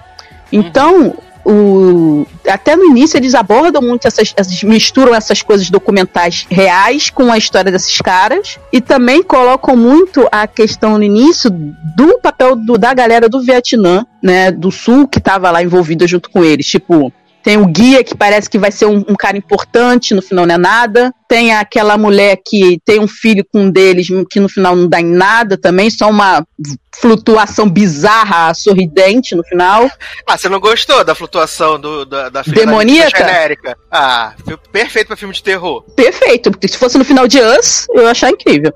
É, e aí, é, tem também o, o plot daquela radialista lá, Bom Dia Vietnã, do Vietnã, real, oficial, que aquilo Uhum. é um baseado em fatos reais. O pessoal do Vietnã do Norte, o Ho Chi Minh e tal, a galera, eles tinham essa política de jogar panfleto, de mandar sinais de rádio, transmitir, falando pros negros se rebelarem contra o sistema, porque eles sabiam que tinha esse problema racial nos Estados Unidos. Eles não eram alien- alienados, entendeu? O Ho Chi Minh era um cara que já tinha viajado para vários lugares, gente. É, ele não era um maluquinho que vinha em toca e cavava buraco trincheira, sabe?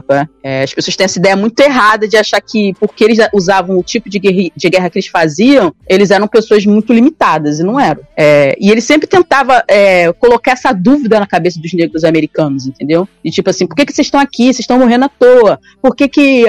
É falado até no filme, né? Por que, que a maioria é branca, mas a quantidade de negros aqui é maior? Proporcionalmente. Porque eles querem matar os negros. Foda-se, é dispensável. Os brancos não. Uhum. Então, é, eu pensei que eles iam muito em torno disso, de levantar a bandeira da negritude através do Shed. Quando ele aparece mostrando que ele era, ele era o nosso Malcolm, o nosso Martin, eu achei que ia, to- ia ser. E até porque eles, quando aparecem no flashback, eles não estão rejuvenescidos, eu achei que ia ser essa troca. Mostrar o passado e mostrar a caminhada deles até o dia que o Shed morreu, Uhum. né, o Blood, e a, e a caminhada deles até achar o corpo desse cara. Mas aí meteram um ouro no meio, né? Já começou aí Exato. essa putaria. exato. Que não tinha necessidade de três reis, dois, que já é três reis, já é ruim por si só. Não precisa dar uma continuação com homens velhos pretos. Desculpa, não precisa, tá? E aí já tinha essa história do ouro. Só que eu achei que a história do ouro ia por uma outra vertente. Você tá virando monólogo? Tá, mas aguenta aí. Que quando aparece o filho, o filho fala, ah, eu quero ir porque eu quero ganhar minha parte, já tinha dado uma porra na cara daquele moleque. Fim. Que ele não ia Exato. denunciar ninguém. Porque se ele denunciar, ele se fuder também. É, não sou trouxa assim. É. não rola. Plot não rola, não, não, não cola. Ele tinha que ter feito isso junto com o, o padrinho dele, armado de um jeito que soasse mais realista. Já não sou realista aí. Aí isso aí já começou a me desprender um pouco do filme.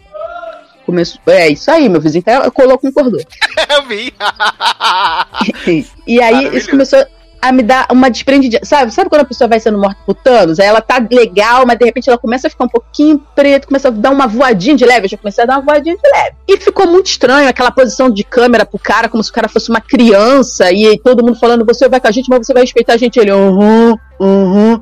Eu, que, que, que é isso? Essa comédia estranha, não gostei. E aí vem a história lá da Nikita Falsa, que teve um rolo com o padrinho dele, né? Que é o cara bonzinho do rolê. E ela vai e ele vê que ela tem uma filha mestiça. E aí a gente, nossa, uau, quem poderia prever? Ela tem uma filha com cara. Que eu achava que deveria ser filha do do Maneco, né? Esse plot aí, Sim, né? e basiquíssimo.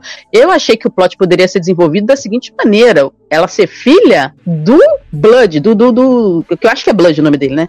Do Shed, é, do Pantera Negra. E ele adotar a garota em homenagem ao cara. Tipo assim, pra poder ela ter também o direito de ser americana, entendeu? Pra poder ela ter direito a alguma ascendência. E, e a história dela se completar, né? Porque ela é mestiça, então ela. o- O que elas passaram pra sobreviver, que a mulher conta, mas não mostra, esse filme tem muito esse problema, conta, mas não mostra, fala, mas você não sente. É, poderia ter mostrado como ela ralou pra sobreviver e, e criar isso. Esse, esse era um, negócio que podia ser desenvolvido, em vez de criar uns caras que saíram do filme do Rambo, tipo a, aquela mulher Juliette Lodge, que aparece no filme do Rambo como a loira salvadora da pátria. Aparece também o grupo de loiros salvadores da pátria, pátria. que, que odeiam é, americanos. Um cara super famoso pra poder xingar o cara lá e depois morrer numa, numa mina. Tipo, Nossa, Pra que que ele né, bicho? entendi. Aí fica aqueles três brancos estereótipo lá, francês, pra poder depois rolar um rolê que eles, são, eles desarmam minas, mas aí lá na frente, quando eles aparecem de novo do nada, por um acaso, tipo, muito forçado, eles não servem pra nada. Só pra dizer assim, vai morrer. Porra! Não, sabe? vai Tipo, morrer e quero minha parte no ouro, né?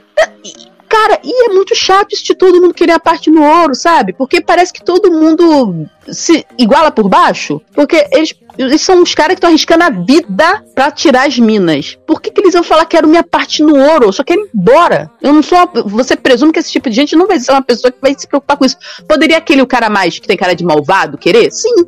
Mas a mulher deveria falar: não, eu não quero. Não quero me meter nessa merda. Eu só quero ir embora, sabe? Sim, até porque ela tava lá na- quando ela encontra com o David no bar, ela fica todo falando lá de como eles são bonzões, que ajuda a tirar as minas, que eles fazem um trabalho incrível, né? Quase missionários, quase santos. É igual a mulher do filme do Rambo, a Juliette Lodge no filme do Rambo 4. É a mesma coisa. Uhum. Aí um se fode, some, e depois aparece, o Rambo tem que ir lá salvar. Mesma merda. Mesma merda. E aí, bota esse povo na história pra inchar a história, pra criar um romance que não tem porquê que eu quero criar um romance desse preto com essa loira francesa avulsa, genérica, que não tem nada a ver com rolê. E aí tem mais cena, e aí o filme também descamba, porque ele tem vários erros de continuidade. Tipo, tem uma cena que é meia hora pra poder decidir se vai amarrar, amarra eles, não amarra, amarra eles, não amarra. No final amarra. Aí na cena seguinte a mulher tá segurando a mochila, falando com outro cara. Pô, e aí? Não, não sei o que. Aí o cara vira pra trás e balança a mão. Mas, olha, presta atenção na linha aí. Ah, mas eles não estavam amarrados. Aí quando eles chegam no acampamento, me desamarra aqui que eu preciso ir no banheiro. Pô, minha filha, tu tava desamarrada, vai sozinha. Tipo. Cara, isso foi me matando lentamente, porque eu já não queria eles ali e ainda por cima com um erro de continuidade. É igual quando o cara vai encontrar. O plot da mina foi muito mal feito. É tudo muito conveniente nesse filme, é tudo muito. Acho que eu o mais preguiçoso do Spike Lee. É tudo conveniente, é tudo tudo do jeito que tem que ser. Porque se sai alguma coisa fora, sai fora do clichêzão que é esse filme. Errado. Eles têm o Chad Boswick, eles não usam o Chad Boswick. É, ele, é Chad bem, ele é bem, aparece bem pouquinho ali, bem. subutilizado pra caralho. E o cara era o cara foda, era o cara que, que, que mantinha eles ali, a sanidade deles, do cara que corria atrás Que com eles, tinha do cara que. mensagem, né? Sim! E, e aí, quando, quando, foi aquilo que eu falei lá atrás, como eu vi que eles não, não rejuvenesceram no passado, eu achei que eles iam, iam usar isso pra trazer ele novo no futuro. Como o cara tinha câncer no cérebro, não vocês notaram, o, o, o lindo tinha câncer, tá? Ele fala isso numa fala quebrando a quarta parede, muito rapidamente, mas ele tinha câncer, ele ia morrer, e provavelmente era por isso que ele tava cada vez vendo mais o Chad, né? Poderia ser uma coisa no cérebro dele, mas ninguém explicou isso porque não importa, o que importa é que ele quebra a quarta parede e fala palavras de ordem, né? E... Ele fica, fica loucaço, né? Fica loucaço, Isso. lá, E- gritando, dando tiro, isso que importa. Vi- Vira o Deadpool, Deadpool da galera aí. E aí, é, em vez deles explorarem mais isso, de todos eles começarem a ter mais contato com o cara, até mostrar os outros, tem os outros dois, que não é o lindo e não é o bonzinho, que tem a filha, que foda-se, eu não sei que são essas pessoas, sabe?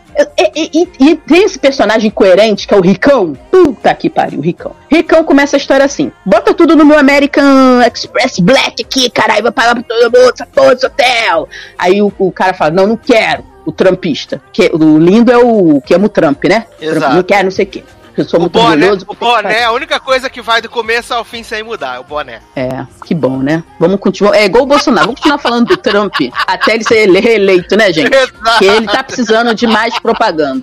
Tá precisando do marketing pra ajudar. É, mostrar que lá, pessoas negras também apoiam Trump, tá? Pra pessoa entender a mensagem toda errada e fazer merda. Mas vamos lá. Aí ele vai, não, vou pagar pra todo mundo. Aí chega no meio do mato, ele revela. Gente, tem um drama. É, eu preciso do ouro, a gente não pode doar tudo porque eu tô falido. Tô falido, minha empresa só tem meu nome porque meu nome é forte no mercado, mas não, não sou mais o dono. Tô fudido, não sei o que, tal, tal, tal. Preciso do ouro, não sei o que. Passa 10 minutos dessa cena, ele tá com uma pedra, com uma barra de ouro na mão que vale mais do que, né, reais. E aí ele fala assim: Vocês querem tudo por isso? A gente, a gente veio aqui só por isso?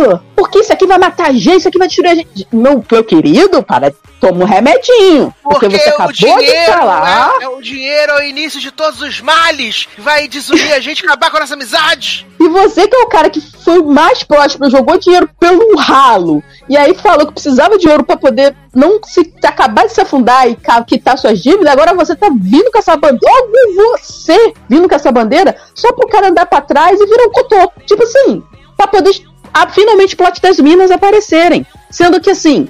Quando o cara foi cagar, quando ele começou a bater lá a pazinha no chão, antes deles acharem o ouro, eu falei, puta que pariu, essa porra é uma mina. É uma mina, uma mina. Fiquei com isso na cabeça. Não. Coincidentemente, o filho do cara vai cagar exatamente onde tá uma barra de ouro, sendo que as barras de ouro estão espalhadíssimas. Exato! Foi muito. Não, foi muita coincidência esse rolê. Que eles estão lá vendo a porra do mapa, não sei o que. Aí Tudo é muita coincidência. aqui, E aí, de repente, não é. Aí o cara fala assim: ah, você vai ali soltar um barrão. Aí por acaso ele. "Ah, não acredito, caguei em cima da barra de ouro. Ou melhor, caguei uma barra de ouro. O que, que tá acontecendo? Vem aqui, É. gente! Aí, aí fica, tipo, o, eles quiseram fazer o final do Três Homens, é, o Bom, Mal o Feio, Três Homens do Destino, que tem a, a- aquela música que o Metallica toca, Extra, Ex- Ecstasy of Gold, que é a música que Metallica toca na abertura de todo o show dele, que são, sei lá, cinco minutos do Feio correndo. E aí, ó, o spoiler aí, ó. Tem uns cinco minutos de uma pessoa correndo no cemitério e essa música tocando de fundo, mas tem uma coerência. Não, aí eles fazem 10 minutos deles correndo caçando ouro. Ah, achei mais uma barra, ah, achei mais uma barra.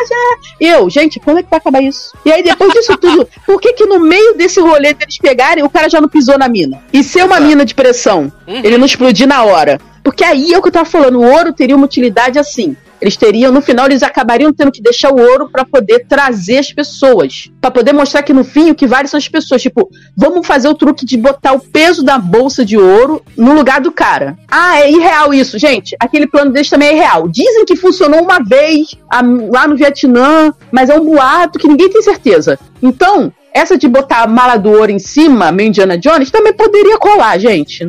Ali já tava valendo qualquer coisa. E eles terem que ficar deixando ouro pra poder salvar os caras. No final, ele ter que entregar o ouro pro Jean, Jean Renault pra poder tentar se salvar, porque o que vale mesmo é levar o Chad de volta pra casa e levar eles de volta. Porque a missão deles era voltar todos para casa. Não era voltar um para casa e um filho aleatório a sua escolha. Porque ela, ele não levou a filha, ele só levou o filho do outro. Então, tipo assim, é, é estranho demais, é horrível esse negócio, e é muita casa. É tipo a história: o cara pisou na mina, acabou de explodir, quem aparece? Os caras que ele encontrou no bar, lá na ponte que partiu, que são plantador de mina, exatamente Qual- os qual a três que conversaram com ele. né? E, e enquanto isso, no mato tem uns vietnamitas, assim, o pessoal, a galera olhando, né? Fica olhando É. de longe. Aí já veio outra. Brother. E aí já veio outra pergunta, que eu fiquei muito puta, que é assim, cara, se esses velhos tivessem conseguido ir sozinhos mesmo pro mato, como eles iam carregar esse ouro? Uhum. Porque assim, o ouro no final acaba dividido por, pros louros levar, pro, pro, 75 pro filho pessoas, carregar. Então, uma, uma caravana da coragem ali. Senhor dos Anéis, Até a gente recebeu a nossa parte do ouro. pra carregar, mas não pra receber. E aí, como é que esses velhos iam conseguir? São os velhos de 70 anos, não tem como esses velhos terem menos de 70 anos. Não, vi- viado, esses homens estão carregando as malas de ouro, estão tudo com as pernas abertas, morrendo, carregando assim. O homem não consegue tirar a mochila das costas, botar no Num, chão. num terreno Nossa, ruim, Por favor, me ajuda. num terreno Isso. perigoso, cheio de mina, cheio de. E, e depois que tem aquele plot da mina com o cara, e depois o plot da mina com o filho, não tem mais mina, acabou. Acabou. Sim, assim como, não, assim como não teve nenhuma mina antes, né? Ok, né? E aí tem esse povo olhando de longe, e aí esse povo ataca eles, a galera lá do Vietnã, fala assim: eu vou levar esse ouro porque esse ouro é do meu povo. Aí o lindo, tá escrito USA aí? É ele, azar o seu. Porque é do meu povo, eu vou pegar pro meu povo. E se você que. Aí ele, mas você tem que entender que nós somos pretos e você é o preto do Vietnã e não sei o quê. Querendo criar uma analogia de, de que eles também são uns fudidos, igual os pretos são fudidos nos Estados Unidos e etc, etc. E eles foram fudidos pelos Estados Unidos também, como foram fudidos pela França, por gente. Beleza, o cara concorda com ele, mas foda-se, ele quer o ouro. Porque ele vai deixar esse ouro pro povo dele. Esse ouro não sai do Vietnã. E aí depois no final você descobre que esse cara trabalhava pro Jean Renault, que é francês e foi o primeiro que começou a guerra lá. A França começou a guerra no Camboja, lá, Indo, Indochina. Essas porra, tudo antes. O Vietnã veio depois. A França tomou pau lá e, a- e e os Estados Unidos entrou depois. Tomou outro pau.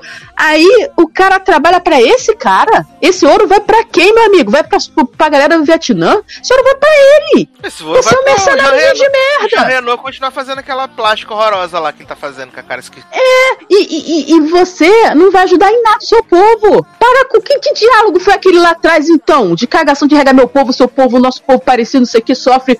Porra nenhuma. Não tem lógica. Esses caras que ser uns caras independentes. Não podia ser ligado com o Jean Renault. Jean Renault precisa nem ter aparecido. Fora que ele aparece, ele é um mofadinho de terno e que consegue matar dois caras que já tinham matado uma porrada de gente. Tipo, tipo com uma pistolinha e uma granada. Tipo, What the fuck? O cara grita granada, não tem ninguém perto. Ele vai e mergulha na granada. sendo que mergulha cara- na granada! Ele mergulha Sendo que ele granada. não, não tinha nem como ele ver que o cara tava do lado, porque o cara tava caído e tava encostado num, num- num pedaço de parede, de escadaria. Do lado que ele tava vindo, não tinha como ele ver que esse cara tava ali. E outro, esse cara estando ali, ele- o cara podia se jogar mais pro lado quando ele viu a granada, entendeu? Então, tipo, verdade. pra que ele foi Capitão América suicida? Não entendi.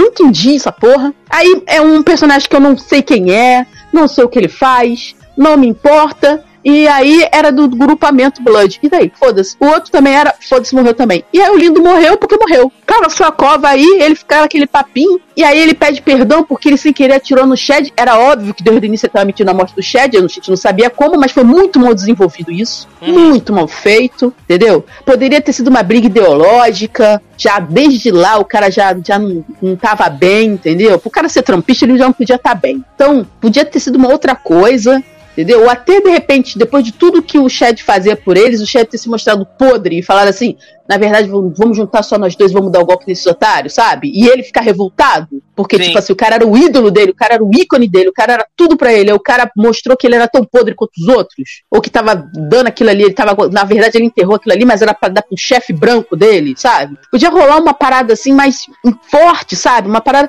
Não, ele vira pro lado, atira pra todo mundo, aí acerta no Shed, aí o Shed vai lá, perdão, tá perdoado. Então tá, vou cavar ali minha cova rapidão. Porra! E cantar louvores, né? Que falta de impacto! A morte dele não tem impacto. Apesar, por nenhuma morte tem impacto, porque tudo é sangue de CGI, né? Já começa por aí, o sangue de CGI podre, podre. Não é nem assim um mix de CGI com, com, com algum efeito prático mínimo Aham. pra poder dar. Não, é um, um, um sangue horrível. E aí a morte dele, do cara que aparentemente ia ser o diferentão, não leva a nada. Ele falou um monte de frase solta pra quarta parede, foda-se. Porque pra mim aquela quebra de quarta parede seria ele falando com o Shed. E aí o Shed ia começar a aparecer mais no filme, na, pelo menos naquele trecho dele, já que ele já tinha visão com o Shed, poderia criar isso, dele, dele sair da galera e ficar ele e o Shed numa cruzada maluca e ele morrer lá, e eles nem saberem que ele morreu. E como ele tava com câncer, ele ia morrer de qualquer jeito, ele morrer e nem saberem, sabe? Ficar desaparecido, sabe? Rolar um mistério, alguma coisa, sabe? Não sei. Ou então, criar essa dinâmica dele com o filho dele, que o filho dele eu acho que não precisava sair do filme, mas podia ser melhor feito. Mostrar porque que o filho dele obedecia a ele, mostrar que ele, quando, quando voltou, ele era super autoritário e o filho tinha medo dele, e esse medo traumatizou o filho até hoje, sabe? Mas não, eles perdem tempo com um monte de personagem aleatório de Renault, Loura Vulsa, é, gangue que é pra salvar o Vietnã, mas na verdade não, só que não. E aí não desenvolve os personagens do, da equipe Blood, não desenvolve, só desenvolve o lindo porque ele fica falando sozinho, mesmo assim não desenvolve nada, porque a gente fica sabendo as coisas assim a moda caralho. O filho dele não é desenvolvido. E aí? E aí eles inserem uma cena lá, Black Lives Matter, ganha uma doação aqui, ganha uma doação pra tirar a mina, ganha uma doação pra não sei o que lá. E aí o pessoal recebe o, o- a caixinha dos que morreram, a família do Shed recebe lá um caixão com uma caveira, e parabéns pra vocês. Tipo, foram lá pra uma missão que era pra voltar todo mundo, no final voltou um. Eu acho que não deveria voltar nenhum, então. Mas nem isso, Sim. essa coragem eles tiveram. Verdade. Resumindo, é isso que eu achei de. É, eu achei que a sorte dele foi que ele saiu nesse, nesse, nessa pandemia de loucura que tá da revolução do racismo nos Estados Unidos. Porque Uhum. se não fosse, seria só mais um filme. Só mais um filme. Ia passar despercebido, né? Exatamente. É a mesma coisa, o ódio que você semeia. Se lançasse o ódio que você semeia na Netflix essa semana, você não acha que ia ser revolucionário? É um Sim. filme, é um filme muito mais. É um filme. E não é bom, hein? Assim, o livro é muito melhor. O filme é mais ou menos. Os atores são mal aproveitados pra caramba. São mal posicionados, inclusive. Mas, cara, se. É um- uma situação de protesto, é uma situação da morte de um garoto negro. Se esse filme entra na, na Netflix, por que, que es- essas empresas não pegam a Netflix, relança, pega esse filme e relança nos streamings? A Amazon, puta que pariu, pega e relança. Tem muito mais força, diz muito mais sobre esse momento. Sim, sim, isso é verdade. é Porque verdade. esse filme do Blood, ele virou um filme sobre esse momento. Ele não era pra ser, era pra ser uma coisa de redenção, de quem expurgar pecados e de se aceitar e de, e de mostrar que tipo o negro foi tão usado que ele se culpa por coisas que não é culpa dele e, e- e trazer isso à tona, sabe? Mostrar a militância, como é que era a militância na década, né? Que foi a época mais efervescente da militância, converge com o Vietnã. Então, tipo, podia ficar inserindo aquelas cenas de palavra de ordem do Malcolm, do, do- todo mundo, sabe? Eu falo mal com o Malcolm X, o Martin Luther King, sabe? Mostrar coisas diferentes, ficar criando esse link. Mas não, é, para mim o filme se perde, perde a essência e, perde e, e se perde em coisas bobas. Isso torna um filme comum, totalmente previsível. Você sente, quando o cara começa a andar pra trás com a barra de ouro, você fala, ele vai explodir. É, você sente as coisas acontecendo. Quando as- os caras morrem assim, o cara pula na granada e morre, você fala, ah tá, porque eu não sei quem ele é. Quando o menino tá com o pé na bomba, você até fica um pouco tenso, mas quando dá certo no final o cara alopra, fica maluco do nada, e você fica assim, cara, acabou de acontecer uma coisa, isso não tem lógica. Mesmo com um cara desequilibrado, não tem sentido. Era mais fácil ele ficar tão desequilibrado, ele falar assim, vamos largar essa merda toda por aí, vamos embora. Ninguém pega nada, vamos embora de que tá, sabe? Uhum. É, é- é incoerente tanto que- até dentro da tanto que- loucura. Não, tanto que quando ele cai lá no, na- no barranco lá, que ele começa a quebrar Ele não pega ouro. Exato, ele vê o ouro lá, a mochila do ouro no coisa e fala, foda-se, vou embora, tchau. E É, o Chad quer a mochila, beleza. Ah, Sabe? é. E, e podia virar. Eles, abre- o negócio é: vamos botar o Shed na mochila e foda-se o ouro, entendeu? Uhum. E aí, de repente, mostrar uma integração do- do- dos negros e dos brancos ali, mostrando que tem negros, que- brancos aliados e brancos que não são aliados. Podia ser uma outra história. Não sei, cara. Eu achei esse filme muito ruim. Achei o pior filme do Spike Lee. Sinto muito informar.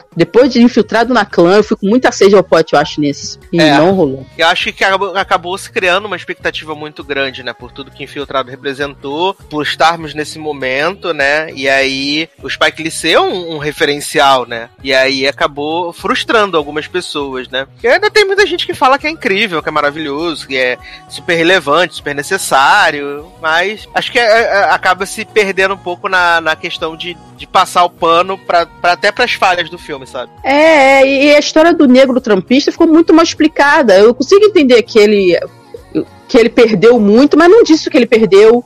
não disse por quê. N- Um cara que seguia tanto o- o- a ideia do, do, do- do grupamento lá do cara. É, ter virado um trampista. Eu queria saber por que que levou ele a isso. Mostrar assim, tem gente que virou por desespero, tem gente que virou porque, tipo assim, era a chance de, de acreditar em alguma coisa de novo, sabe? Isso fica muito no raso, muito no raso, não vai a profundo, sabe? Até pra criar um jeito de desmistif- desmistificar essas pessoas que votaram Trump, votaram Bolsonaro, e, e que a gente não entende que é de minoria e votou nesses caras e a gente não consegue entender, sabe? Pra de repente começar a criar uma nova empatia por essas pessoas de um outro jeito, sabe? Tipo assim, na verdade eles estavam desesperados, sabe? Sei lá, mas não, isso também não vai. É, muita coisa que poderia ser e não vai. Eu, pra mim, o pior tipo de filme é um filme que podia ser foda e não vai. Ele tá com. Eita, não quero. Ai, desviei. Não vou ser foda, não. Para, vou sair daqui. Não, não quero, Oscar. Sai. Não, não quero ser relevante. Não, não quero falar profundamente de nada. Me abaixo. Ai, isso me irrita profundamente. Aves de rapina. Aves de Rapina fala melhor sobre abuso da mulher e sobre a fraqueza da mulher e sobre as coisas que a mulher tem que passar. É muito mais forte do que esse filme. A que ponto chegamos? É foda, Pra né, mim cara? é, gente. Se pra vocês não é, posso fazer nada. Mas foi o que eu senti. Eu me senti enganada. Querem ver filme relevante do Spike Lee? Vão ver Malcolm X. Vão ver o negócio do bairro lá. Que eu, eu só penso no título em inglês, então eu não consigo é, pensar o título em português, porque não tem nada a ver com o título em português. É. Aquele que, inclusive, morre o cara também. É. Tudo. Tudo. Tudo que ela Sabe- quer, uma coisa assim? Hã? Tudo que ela quer? Não, do Spike Lee, filho. Tudo que ela quer, romance, porra, é essa? Não, mas não tem o do Spike Lee, tudo que ela quer também? Não, pode, tudo que ela quer. Quer ver? Tô até abrindo vou- aqui. A... É, bom, é bom você abrir, porque se eu abrir vai dar ruim aqui. Tô abrindo aqui a. Tem o Faça a Coisa Certa, né? Faça a coisa certa. Faça a coisa certa. É porque o nome em inglês tem alguma coisa com nó, tem o. o- uma coisa assim, eu acho. É, o faça a coisa. Vai ver, faça a coisa certa, vai ver. Malcolm X está na Amazon Prime, gente. Malcolm X está na Amazon Prime. Vejam Malcolm X na Amazon Prime. É, então, é isso. Eu não. Fiquei bem chateado. Tô chateado com vocês, Paquili. Estou olhando pra você. Vejam Ah, o ódio é. que você semeia. Vejam o ódio que você semeia. Que tá no Telecine, no Telecine Play. Esse tá no Telecine Play. Pode ver lá. É, o, pro- o único problema do Telecine Play é que ela é muito cara. Se ela fosse 10 reais mais barata, eu pagava. Porque tem muito filme bom lá, largado às baratas. Tipo Aitônia, tipo... Sim. Muito filme bom. É verdade, é verdade. Mas nem, você quer deixar seus contatos pra show, então? Pô, se eu não fui cancelada, né? É... a- arroba Bin Erika no Twitter e arroba Bin Erika no Instagram. É, se for pra me xingar, não precisa ir lá não, tá? Porque de xingamento já tô cheia. mas, mas é isso, gente. Eu acho que eu acho que a gente, como pessoa negra, a gente tem que ser um pouco. tem que parar de aceitar qualquer coisa como coisa. Aí isso já é o início da revolução. Eu não posso aceitar que só tem uma preta famosa, eu não posso aceitar que só tem um preto nesse filme, eu não posso aceitar. Ah, mas tem um preto, ele é o principal. Dane-se, o resto do filme todo é 99,9% de gente branca. Não. Não é, e não é porque um preto fez um filme, um preto famoso fez um filme com um monte de preto famoso que eu vou falar que é bom e que não me decepcionou. Me decepcionou sim, ele podia ter feito melhor. Eu acho que a gente tem que começar a pensar nessas coisas, entendeu? Uhum. É, da gente querer mais, mais. E a Netflix falou que vai produzir mais filmes também, né? Com, com pessoas negras. A Amazon Prime também acho que falou, a Apple também. Então é isso, vamos torcer para poder ter mais produções e produções boas, de qualidade, que a gente possa falar assim: esse é sim, esse merece elogio sim. Não tô elogiando só da boca pra fora. Esse merece sim. Já basta que eu tive que fazer pro Mulher Maravilha. É Brinks, é Brinks. Mentira, não é Brinks não, não é bem ruim. Mas eu gosto, sou CB. amo, amo. Beijo, Decenautas. Fãs da 600. Vem aí, vem aí. uh, Snyder Cut, né, Nen? Prepare-se. Vem aí, vem Porra, aí. tu viu a cena inédita? Da Mulher Maravilha olhando assim, olhando, olhando, olhando pro Darkseid. Enfim. E o Momoa narrando no Telegram, né, Nen? Ai, gente. Olha, Momoa tá virando o Drax da DC. Não queria falar isso, não. Dave Bautista. Ele tá quase beirando. A, é que ele não é tão. Ele não é escroto, né? Mas ele É. tá quase beirando o Dave Bautista. Se ele começar a falar umas duas merdas assim por ano, ele já é o Dave Bautista da DC. É o cara grandão que só fica puxando o saco do chefe. Ai, meu Deus do céu. E não consegue falar de outra coisa. Porra, Momoa, vai viver, vai viver. Você mora, sei lá, no Havaí. Vai, vai nadar, porra. Exato. Aproveita que o Corona tá quase sumindo aí, pelo amor de Deus. Vai, É. vai descansar. Perna. Descansa, militante do Snyder. Desliga o telão, chega. Olha, mas vem aí, né? HBO Max. Vem aí, vem. Vem aí, e eu quero que a Erika faça nossa review aqui pra contar tudo sobre esse filme maravilhoso, pra gente analisar ponto a ponto do que foi de diferente do filme de Joss Whedon e desse do filme do, do Snyder, né? Você vai querer que eu seja cancelado, porque eu gostei do filme do Josué Edon. E eu gostei, eu sei exatamente as partes que são de Josué Edon e as partes que não são de Josué Edon. Só de olhar. Então, a gente vai fazer esse, esse balança, esse contraponto, vai ser maravilhoso. Olha, você vai me Prepare-se. fazer ver Snyder. Tu tá vendo, logado? É isso. Aí vem falar que não tem problema comigo, não tem rixa, não tem nada. Claro que tem, porque a pessoa me traz aqui, me dá 30 minutos de fala, e aí me joga essa plot twist que eu tenho que ver Snyder Cut. Olha só que trepa é essa. Mas pensa, né, que até nós também vamos assistir o Snyder Cut todo pra poder comentar tudo aqui. Mas vocês são fã, né, do Snyder, do trabalho dele. Tô tão doido pra ver esse filme dele com o David Bautista de principal. Vem aí, Netflix, hein? Vem aí, hein? Puta que Netflix, para! Para, Netflix, para! Chega, Teus Uai já deu, acabou, graças a Deus, mas chega, para. Para de dar dinheiro em excesso pra nego fazer filme de três horas que não tem necessidade. Vamos começar a falar assim, ó, dentro da casinha, na casinha, no máximo duas horas, tá? Por favor. Porque o problema é esse, dá muito tempo pra esses caras, os caras viajam na maionese e aí não consegue sustentar. É verdade. Cara, o pessoal se passa um pouquinho e aí depois tá ruim. Não tem o que fazer. né? Ai, ai. Muito obrigado, né, pela sua participação aqui. E logo, logo você volta de verdade pra fazer um programa inteiro. Bom, tá? E pedir Fica música? Vou, vou poder pedir música? Vai poder pedir música? Vai poder pedir Não música. acredito. Tô crescendo a vida no logado. Valeu, gente. Obrigado. E seguimos então com o Logado Cast. É. Assim, acho que vale a pena assistir. Tá na Netflix, a gente tá sem muitos filmes aí, então acho que super vale. É um filme bom, mas como eu disse, né, eu tenho, tive as minhas ressalvas. Mas achei um filme bem legal. É. Vamos então aqui falar de outro filme, né? Esse sim, uma obra-prima, né? Filme, tipo, disputadíssimo. Tava todo mundo muito, muito, muito ansioso pra essa estreia.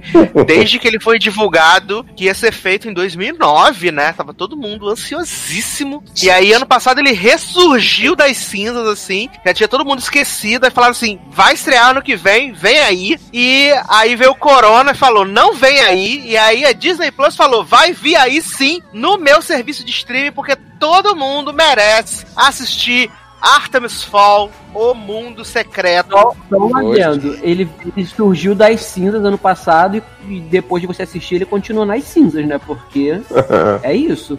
E aí eu queria que Leózio trouxesse uma sinopse do que é, quem é Artemis Fall e o que é essa obra-prima da Disney. Menino, se eu entendi, né? Porque foi tão assim. Esse é o grande mistério, né, Leózio? Se a gente entendeu ou não. Pois é. Assim, pra começar, eu quero dizer que eu sinto muito pelos fãs de Artemis Fall que estão esperando isso há muito tempo. Eu lembro de ouvir falar nesse, nessa saga quando Harry Potter começou a se a tomar forma nos filmes. Todo mundo dizia que era plágio de Artemis Fall, né? Já atacar a lei de transfóbica copiona, não sei o que, essa coisa toda. Então, pra essas pessoas que estão esperando desde aquela época pra ver esse filmeco com esse menino sem carisma nenhum, essas Sem alma. cenas todas feitas na mesma casa, no mesmo salão. Eu realmente sinto muito por vocês. Porque assim, gente, aí eu não sei, né, o que, que é realmente tirado do livro ou não. Esse filme começa com Hagrid sendo capturado, né? Né, você, você fez, você fez a pergunta do. Você fez a pergunta assim. Basicamente, o que sobrou do livro foi os personagens, porque a história é totalmente diferente. Ah, então, né, fico feliz pelo menos a história dos livros nessa bosta aí. Porque é o seguinte, começa com. Tem muito crossover com o universo Harry Potter, viu? Porque começa com Sim. Hagrid sendo levado da. Do Olaf, né? E nem isso Hã? ele disfarça. Hagrid com a voz do Olaf, porque nem isso ele disfarça. Adoro. E aí Hagrid está sendo tirado da mansão Fall, onde rolou muita confusão, né? Rolou a festa e tal. E aí ele começa a contar a grande história de Artemis Fall, esse menino maravilhoso, não sei o que, perfeito, sem falhas.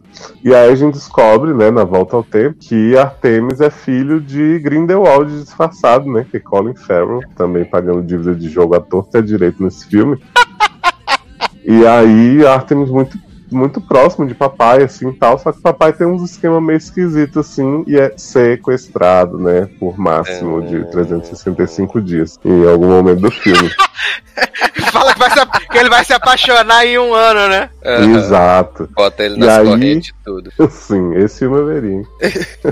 e aí, menino, Artemis precisa de um artefato pra recuperar papai. Que ele acha que tá no mundo das fadas, safadinha safadona, né? E aí a gente conhece um mundo das fadas super genérico, uns efeitos verdes, uns negócios assim, sabe? Eu não consigo nem dizer que são Ah. mal feito, porque é tudo tão. Já As vi. fadas são uma bosta, né, Nen? Sim, e aí a gente vê lá nas fadas Judy Dente, né? Pagando dívida de jogo como tartaruga Gente, essa ninja. mulher, te contar, viu? Gente, coitada. Que é a grande safadona, né? E tem uma menina safadinha que quando ela apareceu no filme eu fiquei, gente, o que que Artemis tá fazendo ali? Porque é uma menina que parece Artemis, né? Igualzinho. E aí, em algum momento do filme, Artemis sequestra essa fadinha também, né? Vira o 365 Dias Infanto Juvenil. E a partir daí eles vão ser amigos e rivais, tentando contornar essa missão pra recuperar papai Grindelwald. Ai, eu amo. Menino, eu tava esperando qualquer momento essa fadinha falar que é irmã de Artemis e filha do homem lá também. Sim, eu Isso. tava muito com isso na cabeça também. Só faltou Ai. isso. Agora sim, eu tenho uma dúvida aqui, que é, ou eu não Eu também, atenção- tenho, eu, te- eu também tenho uma dúvida, que é por que fizeram essa merda. Exatamente. Eu tenho várias. Porque Deus pra uns é sim, pra outros não, já, já diria a tia Carolina.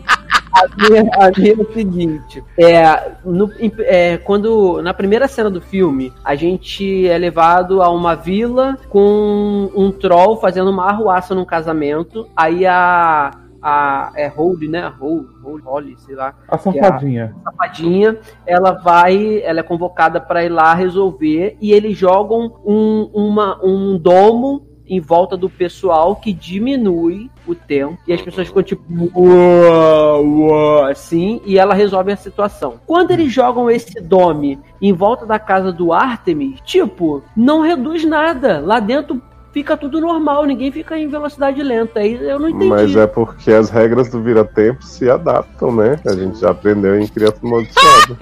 Olha.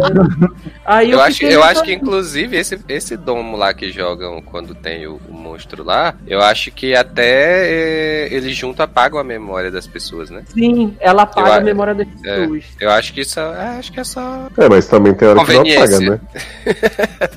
tipo, só apaga quando precisa.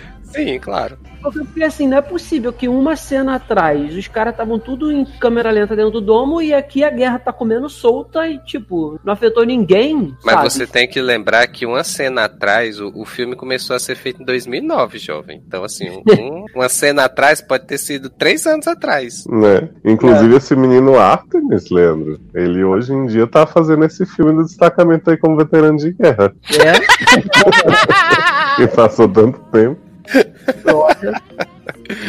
Gente, assim, eu fiquei chocado com a capacidade que esse menino tem de ser sem alma, viado. Ele não tem alma, ele tá morto por dentro e fora, sabe? Ele não. não- ele, você, não você não torce pelo Artemis em nenhum momento. Você quer que ele morra, sabe? Que ele seja engolido por aquele troll gigante. Né? Pode ser até pelo, pelo Josh Gag também, quando abre a boca também, que fica cavando o chão. Nossa, Menina, ele é muito podre. Então, e aí você pensa, né, que era aquilo que eu tava comentando lá no grupo, de que, pelo que eu tinha lido, Artemis era pra ser vilão, né? Super vilão, né? Que ele se Sim. torna no. Mas no- ele é aquele banho óculos escuro e sai desfilando assim, com a Sim, música. eu tô só, Ele- só ri pra trás. óculos escuro e um terno que é cinco números maior que ele, né? Sim.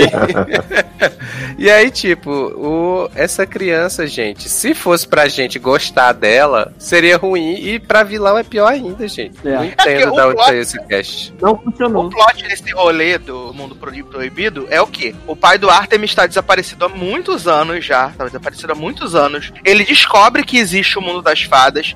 Ele entra lá no mundo das fadas, ele rouba aquele livro verde que ele fica lendo lá. Ele rouba aquele livro das fadas, né? Ele rouba o livro, ele descobre a, a linguagem das fadas. E aí ele sequestra a, a Holly pra poder conseguir um resgate pago em ouro de fadas, entendeu? Que Hum. diferença. Exato. Você Sabe, é leu Artemis Fowl, Sassi, junto com a franquia Alex Rider? Famosíssima.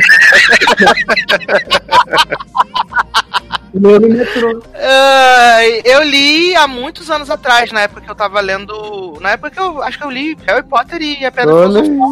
Porque eu tava lendo várias dessa, dessa, desses livros infantos juvenis, né? Eu li, ele, o Artemis Fall, li o- a trilogia do Anel, eu li várias coisinhas nessa época. Então foi você Só que, que, tipo- financiou essa merda. Então. Só que são, só que são oito livros, né, do Artemis Fall, né? Também li Percy Jackson também, né? E são oito livros do Artemis Fall e assim, ele é sempre vilão, apesar de em algum momento ou outro, quando é conveniente pra ele, ele faz aliança com o universo das fadas. E esse, essa vilã lá, o que sequestra o Colin Farrell, só aparece no terceiro livro, né? Porque ele cria um supercomputador que conhece todo o. tem todo o conhecimento do mundo, né? É, é bizarro assim, sabe? Artemis Fowl então é tipo Alex Rider, né? Que ele é o fodão, que faz tudo, pula janela, pula muro, essas coisas. Não, até que não.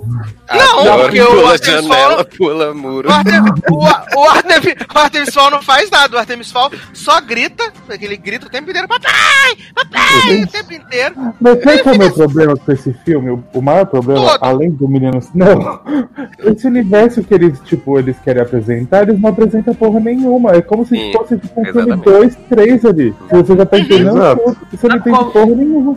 É, o não, aí tipo, a, a Judy Dent pagando lá a dívida de jogo, ela fala assim pra, pra menina fada, fala assim, ai menina fada, seu pai é um traidor e não sei o que, e a gente não tem um background dessa porra desse, desse pai, até Sim. o Colin Farrell no minuto final fala assim, seu pai era um grande amigo, roubou essa rola brilhante aí pra proteger a espada, pra proteger o mundo inteiro, é um herói mesmo, herói pra Não, caramba. tanto, Sácia, que ela ficou falando desse pai desaparecido, eu tava realmente achando que era Colin Farrell, que ela seria Uhum. irmã de Artemis. Eu também. Gente, Exato. Sim, O problema desse filme foi eu ter dado play. Foi isso. Porque, cara, sério, eu ficava com vergonha de estar assistindo aquilo ali. Eu fiquei com vergonha, porque o filme é, é bem, bem, bem, bem ruim. Bem ruim mesmo. E olha, assim, eu acho que é, é, é ruim nível daqueles, talvez pior, daqueles Netflix que a gente vê que é ruim, que dá volta. É tipo isso, ou pior, cara. Que... Viado, eu prefiro o filme polonês do homem sequestrando a mulher do que Artemis Fall. Eu prefiro, eu prefiro o filme ruim do Percy Jackson do que essa merda. Nossa, Mas Percy Jackson Aí não é sim. Oscar material perto Nossa, Percy filme. Jackson, a, a cena da rave de Lady Gaga que são drogados, dá de 10 no filme inteiro. Amo, né? Que tem, tem rave de Lady Gaga, tem TikTok da Kesha, só música maravilhosa. Sim, mas deixa eu perguntar uma coisa. A Artemis Fowl, ele era um projeto da Disney mesmo engavetado ou ele era tipo Fênix Negra, Novos Mutantes, essas Não, porra da ele- Fox aí a- que tava na lixeira? Não, a Disney tá há muito tempo querendo fazer essa versão do Artemis Fall, mas Olha. eles nunca achavam um bom momento pra isso. Porque você falou de, da- de começarem a falar dessa adaptação ali quando começou o rolê dos Harry Potters, ele tava nessa na lista de adaptação. Eu lembro que antes de sair Percy Jackson, sabe, já tava se falando sobre a adaptação do Artemis Fall. Não, mas, mas é que se acabou fosse se essa perdendo. versão aí, em nenhum momento ia ser bom, né? É. Exato. Não, Sabe? É, eles. Não, não, não era pra ter nascido o projeto, entendeu? Era simplesmente pra ter ficado no livro, porque. Ou então que fizessem pelo menos igual a história do livro, não mudar, porque o filme, de acordo com o que o Sasser disse, cara, o livro é completamente diferente do que a gente vê no filme. Não, Completamente diferente. fizesse pelo menos um filme de apresentação, né? Decente. Não- é, Né? no Fazer uma animação igual Expresso da Manhã. Né? Aliás, de largura. É. Não. Ele, ele, A pessoa Ele- assistiu a série polonesa e não, e não finalizou os Ai, não, tentei levar, tentei levar na força do ódio, mas chegou esse quinto episódio e parar. Ai, menina, É, tão teve- boa. Segunda temporada vem aí. Pois é. Vem aí. Agora, o, o, o- porque na verdade, nesse, nessa versão da Disney, o Artemis acaba que ele é o grande salvador do mundo das fadas, né? Olha, o Artemis é tão bosta que eu acho que nem isso, gente. Ele é tão bosta. Não, o tudo... filme, o filme dá a entender que é isso, que ele que foi o grande salvador. Sim. Nossa, Na- aí na fica dele- ele, Uhum. fica ele lá e o segurança dele lá, o. Nossa, aquele segurança. Esse homem, também, esse homem fez Game of Thrones, não fez? Ah, sei lá, ele Esse parece homem, aquele, esse- aque- aquela sombra do Bolsonaro lá, deputado. Sim, ele, é, ele é um dos caras lá de Dorne, que é tipo De, de, segurança. dos martel, Hum. isso. Eu fiquei muito confuso que tem uma cena super dramática da segurança morrendo esmagado pela criatura. E aí, de- dois segundos depois, opa, vira tempo e aí ele aparece vivo assim, aí. Aí eu, é, Exato, é que a fadinha fez a mágica, né? Curou ele, né? sim. É, o de card, ela chegou e deu um desfibrilador nele. e eu- adoro. Mas, cara, é tão nítido que eles não estavam afim de apresentar muito porra nenhuma, que assim, eu sempre falo que filme com narração tem que ser muito bem pensado pra narração não te encher o saco e ela não ser uma muleta só pra você jogar um monte de coisa. E a narração desse Hagrid genérico aí, né, que ele fica dizendo assim, o mundo das fadas é assim, assim, assim. Tipo, ele vai explicando as coisas que devem estar mais ou menos no livro, sabe? E você fica assim, gente, mas, né, tipo, por que que esse homem sabe disso tudo? Porque tem coisa de núcleo que ele nem deveria saber que ele tá explicando. É, E por que, que ele tá contando dessa forma pros outros? Tipo, não faz sentido nenhum. Sim, isso quer dizer, tem umas horas que a narração toma um tom, é, fala de um jeito que assim, ele tá no depoimento, né? Ele- Exato, é tipo o Ele- povo de 13 Reasons Why. Você matou Hannah Baker? Ai, a morte. A morte é uma coisa que a gente tem que não sei o quê. Tá lá no julgamento falando esses falas de olha. Ai, eu amo. A narração do Josh Gad é horrível. E, e eu só escutava o Olaf falando. Pra mim, Viado, é o que, que não é horrível nesse filme? É. Não tinha o porquê aquilo tá ali, nada, né? Tinha o porquê tá ali, né? Que Nossa, aí. Judy Dent, a gente tava falando antes da gravação, essa mulher largou a franquia lá do, do, do Tiririca Bond, né, do 007, que ela falou assim, ah, não consigo decorar mais as, a- a- as, as falas, tá tudo ruim pra mim. Aí essa mulher continuou trabalhando, trabalhando, trabalhando, aí de repente ela entrou num espiral de bosta, que ela começou com Cats, aí fez Artemis Fall. Gente, alguém manda essa mulher pro retiro dos É artistas, por isso que eu não tá perguntei se ela tem netinho fã de Cats de Artemis, de coisa que ela quer agradar, porque geralmente quando a pessoa entra numas bosta dessa, é por Pra isso. mim, pra mim foi o que eu falei. Olha, Tem segredos que não podem ser revelados. E aí as pessoas, diretores e produtores estão chantageando essa mulher. Só Sim. pode. Daí nem Menino, chama, não vai, não. chama ela pra vir fazer podcast, pode ser que ela aceita, ela tá fazendo qualquer aí. bosta ali. Pois né? é, chama ela que sede. que eu acho porque se a gente achou que o fim do poço era ela ser Jellicle Cat, olha, ela desceu mais um degrau agora nesse rolê aí do, Tá do- pau a pau com essa fadona aí. Tá de ser fada. Ah, mas como Jellicle Cat, ela vai ser muito mais lembrada do que por Tartaruga Ninja Artemis. É, ninguém vai lembrar que ela tá. Quando eu vi que ela tá naquele filme, eu falei, o que, que essa mulher tá fazendo aqui, gente? É, eu acho que, que eu li alguma coisa mês passado, é, em, em maio, né?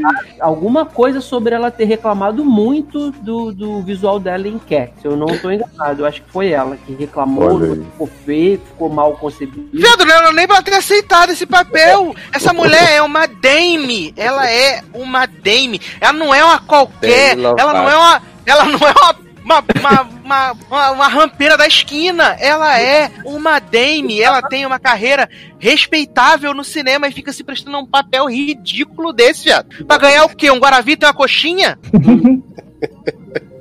Não dá pra não faz entender. sentido. Ganhar, ganhar o quê? A assinatura vitalícia do bingo? Não tem como, pelo amor de Deus. Deve ter feito pra Olha. ganhar a assinatura vitalícia do Disney Plus para os netos. Tá aí a explicação. Ah, gente, ela é, ela é Judy Dent. Ela fala pra Betinha lá e fala assim: Betinha, queria muito uma assinatura do Disney Plus aqui na minha casa na Inglaterra. Como vamos fazer? Aí fala assim: agora, ganhou. É isso aí. É. Pelo amor de Deus, gente. Essa mulher não se preserva, não se respeita. Eu, hein? Judy Dent, vergonha na cara, pelo amor de Deus. Nessa, nessa idade fazendo essas merdas, não dá. Se você fosse uma atriz iniciante, a gente até entende, né? Tá querendo ganhar um trocado pra poder construir uma carreira, começar um negócio. Agora aí, 700 anos de carreira fazendo essas bombas, É, não dá. Mas eu queria saber o seguinte, né? Do final, que Hagrid é resgatado ali por Artemis e seu pai. Quais as Olha. expectativas de vocês pro segundo filme? A mim Que ele não saia. não existe, exatamente. Mas vocês sabem, daqui a uns três anos vamos dizer, ah, HBO Max vai fazer a série Artemis Fowl. Né? Vai fazer o reboot. Snyder Cut, isso. Ai, não, por favor. Judy Dent Cut. Ah, Ah, eu só tenho uma- um conselho pra dar pra Judy Dente. Como diria Leão Lobo, dignidade já. É. eu amo, amo, gente. Olha. Ai, menino, e tem a nota do Rotten, né? Que é maravilhosa, 10%. Que isso, hein? Eita Aí porra. sim. Acho que foi o quinto ainda. E 130 Menino. reviews. Então, né? Eu acho Ai, eu amo, gente. Eu amo. 10 em 130 reviews, dá o quê? A média de 1,3, né? A Disney deve ter, deve estar aliviada de ter soltado isso no, no streaming dela, porque imagine no cinema. Nossa, é, assim, e a gente que pensava que já tinha. E a gente que pensou que tinha visto tudo de ruim com John Carter, né? E dobra do tempo, né? Puta que E pariu. Mas pelo menos tempo. em dobro tempo tem Charles Wallace, o grande vilão da Disney. Sim. Tá? Tá, Pelo que menos tem olha que Charles. sa- saudades desse ícone. Cara, mas é, é o que eu falei enquanto eu assisti, eu mandei no grupo aqui, pessoal, que esses filmes genéricos, Sou o Número 4, John Carter, Jumper, todos eles ficam bons em comparação com Artemis. Sim. Nossa, Jumper. Jumper é um inário perto disso. Pois é. Eu sou o número 4 com Didi Agron. Ué. Com Alex Rider, né? Com a, É. com a Viado, Alex Rider, Alex Rider que tá na Amazon é melhor do que esse Artemis Fowl. Não, Ah. eu acho que você tá Não, forçando, não, com certeza, né, filho? Não, né? Não tô errado, não. É melhor, Filme? garanto. É, o Filme? Alex Rider do filme. É, é melhor. Ah, É, o Alex melhor. Rider filme melhor. É melhor. Viado, Descendentes 3 que tá passando agora na televisão é melhor que. Ah, mas Descendente é melhor que 3, é melhor que Ah, muita temos- coisa, né? Não, mas Descendentes 3 foi feito com 50 real e duas coxinhas, né? Porque efeitos incríveis, né? Olha, puxadíssimo. Mas se tivesse Sofia Carson aí a gente perdoava, mas não tem. Mas algum descendente é feito com bons efeitos? Viado, é porque são filmes tudo pra TV, são maravilhosas, música icônica, sim. gente. É o Ah, conceito. Descendente é icônico, exatamente. E é de Kenny Ortega, meu diretor favorito, tá? É. Mais Inclusive, considerações? o diretor de Artemis, né? É, é Kenneth né, Braga. que dirige. Olha, Bem Gente, por que, alguém dá emprego pra esse homem ainda? Eu não entendo. É porque ele fez o grande filme que todos amaram, Thor, Assassinato né? do Expresso Oriente, né? Não, Ah, Assassinato do Expresso Oriente, né? Assassinato é bom? Nossa, Não, é chatíssimo, viado. Não, Nossa, jovem. cinco horas. Para. Sem fim. Olha. Não, é bem, é bem complicado esse filme também, do, do Expresso do Oriente. Não, gente, você compara, você compara com Thor, Thor Universo Perdido, olha, nem se compara. Menino, ele fez Sonho de uma Noite de Verão, que é o único filme bom dele, como diretor. Olha aí, sonho de uma noite de verão, mira, mira, sonho de uma noite ua. Oriente talvez ficaria um pouco melhor se ele não fosse o Poirot, porque ele dirigindo e sendo Poirot, pra mim foi o cúmulo. Mas, Não dá. gente, É que não o pode ter Poirot. rola. E o Poirot porra. chora, Poirot chora. Ó, eu tô aqui com a, com a filmografia, com a filmografia de Kennedy como diretor. Vamos ver Com a as coisas que- discografia. É, acabei de entrar também pra ver. Ó, ele dirigiu Assassinato do Expresso Oriente, né? Ele vai dirigir também o Morte no Nilo. Aí dirigiu grandes obras como Cinderela, o live action. Ah, foi bonzinho, Também, velho. também Não, dirigiu Jack Ryan, Operação Sombria. Esse filme é um Hum, porre. Que a gente viu no cinema, Edu. Não, não, esse não. Esse, esse a gente não viu, não. Esse é o. o Mas Jack com- Ryan não é do John Krasinski? Não, mas teve, o teve vários filmes do Jack Ryan filmes, antes da né? série. Ah, esse Hum, é famoso igual Alex Rider? Viado, o, Har- o Harry, o Harrison Ford e o Ben Affleck já foram o Jack Ryan. Então E esse, aí- dele, 007. esse dele não é o do Tom Cruise, né? Não, esse, é- esse, esse é Jack Ryan, viado. Tom Cruise é o outro ah, é nome. Jack Reacher. Acho que já Isso. confundi. Esse aqui é com o Chris Pine, é insuportável. Esse esse filme é muito assisto na sessão de meia-noite na estreia. Nossa, que tristeza. Aí ele também fez o Thor, né? O primeiro. Ele Gente, fez o primeiro Thor é Hamlet. dele? O primeiro Thor é dele. Os dois? Não, só o primeiro. Muita coisa. Ah, é? Achei que eram os dois. Só o primeiro. O segundo é de um diretor avulso de Game of Thrones. É o Tá, mas- Alan alguma ah, coisa. Day-Day. Alan Sepinwall. O, mas o Thor também dá pra passar, porque a gente gosta do MCU. Que? Não, não dá Thor não. um? Não, Dá jovem, pra para passar? louco. Dá pra passar e não ver, né? Fácil, fácil, fácil. Pra mim passa, pra mim Pra passa. passar mal. Eu amo, Não é? eu amo dar pra passar e não ver. Passa Adoro. mal no corpo sensual. Ai, e assim, claramente esse menino que fez o Artemis Fall não vai conseguir trabalhar nunca mais na vida dele, porque foi um péssimo cartão de visita, o primeiro papel dele, né? Olha. E falaram assim: pesquisamos 45 mil crianças britânicas pra achar esse grande ator que vai fazer Nossa, gente, mas é isso que eu olha, fico pensando. Você faz um cast em mim, você escolhe esse menino com cara de nojento, com nariz empinado velho, sem carisma nenhum, não sabia decorar Zero. um texto também, igual o Jujiden. Nossa, pegava o, pe- pegava o Harry Potter, que é britânico mesmo, fingia que ele tinha 12 anos. É, eu botava Redcliffe. Tirava É, rejuvenescia, né? Sim. Uhum. Pegava Harry Styles, sei lá, qualquer cara. tirava a barba digitalmente. Olha. Eu queria saber o que, que J.K. Rowling se pronunciou sobre. Ai, eu amo, eu amo. Ai, ai. Tem link, que belíssima Eu. canção iremos tocar para passar para o último bloco desse podcast. Então, menino, é, Leózio disse que não ia pedir Somebody to Tell Me, né? Porque não tem ainda, né? Essa, essa música completa. Então eu vou pedir outra música de Tyler Glenn, né? Que é Midnight. Adoro. Adoro Midnight. Tyler né? come que, meu bunda. que isso, gente? O que, que tá acontecendo? Oh. Eu amo esse homem, gente. Gente. Gente, Meu cantor E- favorito. Que? Oi. Que? Toda semana, você tem um canto favorito. Amo. Ai, ai, então vamos tocar, né? Midnight e a gente já volta.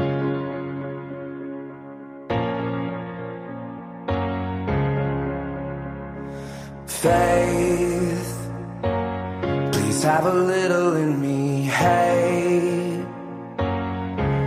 You hate it when I stray, but I tried everything. I drank the wine and stained the sheets. I'm clumsy when I speak. Call, you never call me anymore. We're past the point of self-control. I'm giving back to you things I thought were true. I know it's really nothing new. God, where the hell are you hiding? My hands are in the air and I'm excited. I've been on the run, so I'm not coming Sunday. It's alright. I'll probably talk to you at midnight. God, I can never be like you. I can't change, I can't change, and I don't want to. So I'm not coming Sunday. It's alright. I'll probably talk to you at midnight.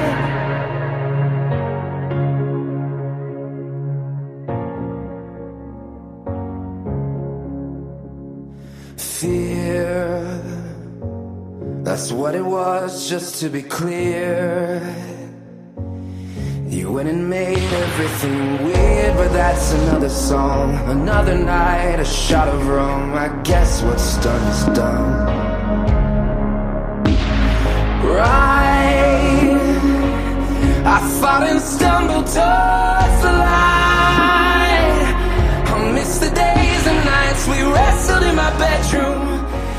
Estamos de volta com o último bloco do LogadoCast agora para falar da estreia mais fofinha dessa temporada, série que a gente estava aguardando muito, menos anão que hateou tudo, safado, sem vergonha, comunista, cretino, que é Love Victor! que é Love Victor, né? Adeus, tô O i- saindo.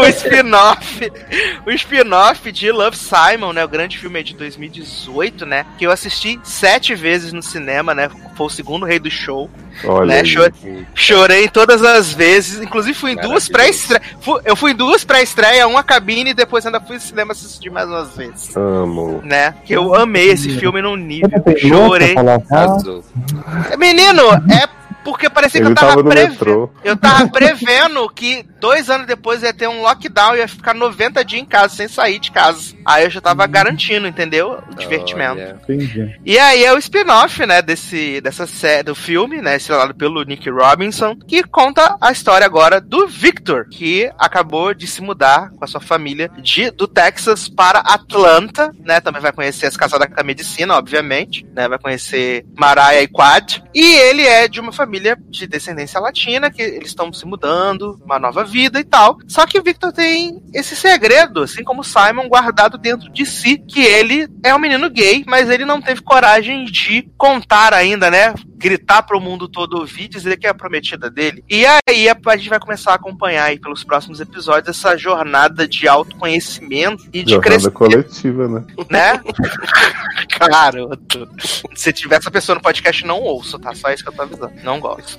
É, essa jornada aí, ele, a gente é apresentado também esses novos elementos, né? Os novos personagens, os amigos, os, os amigos da escola, as novas tretas. E a gente tem a participação bem constante do voice-over, né? De Nick Robinson, né? E seu Simon Spear, Gravou tudo numa diária só.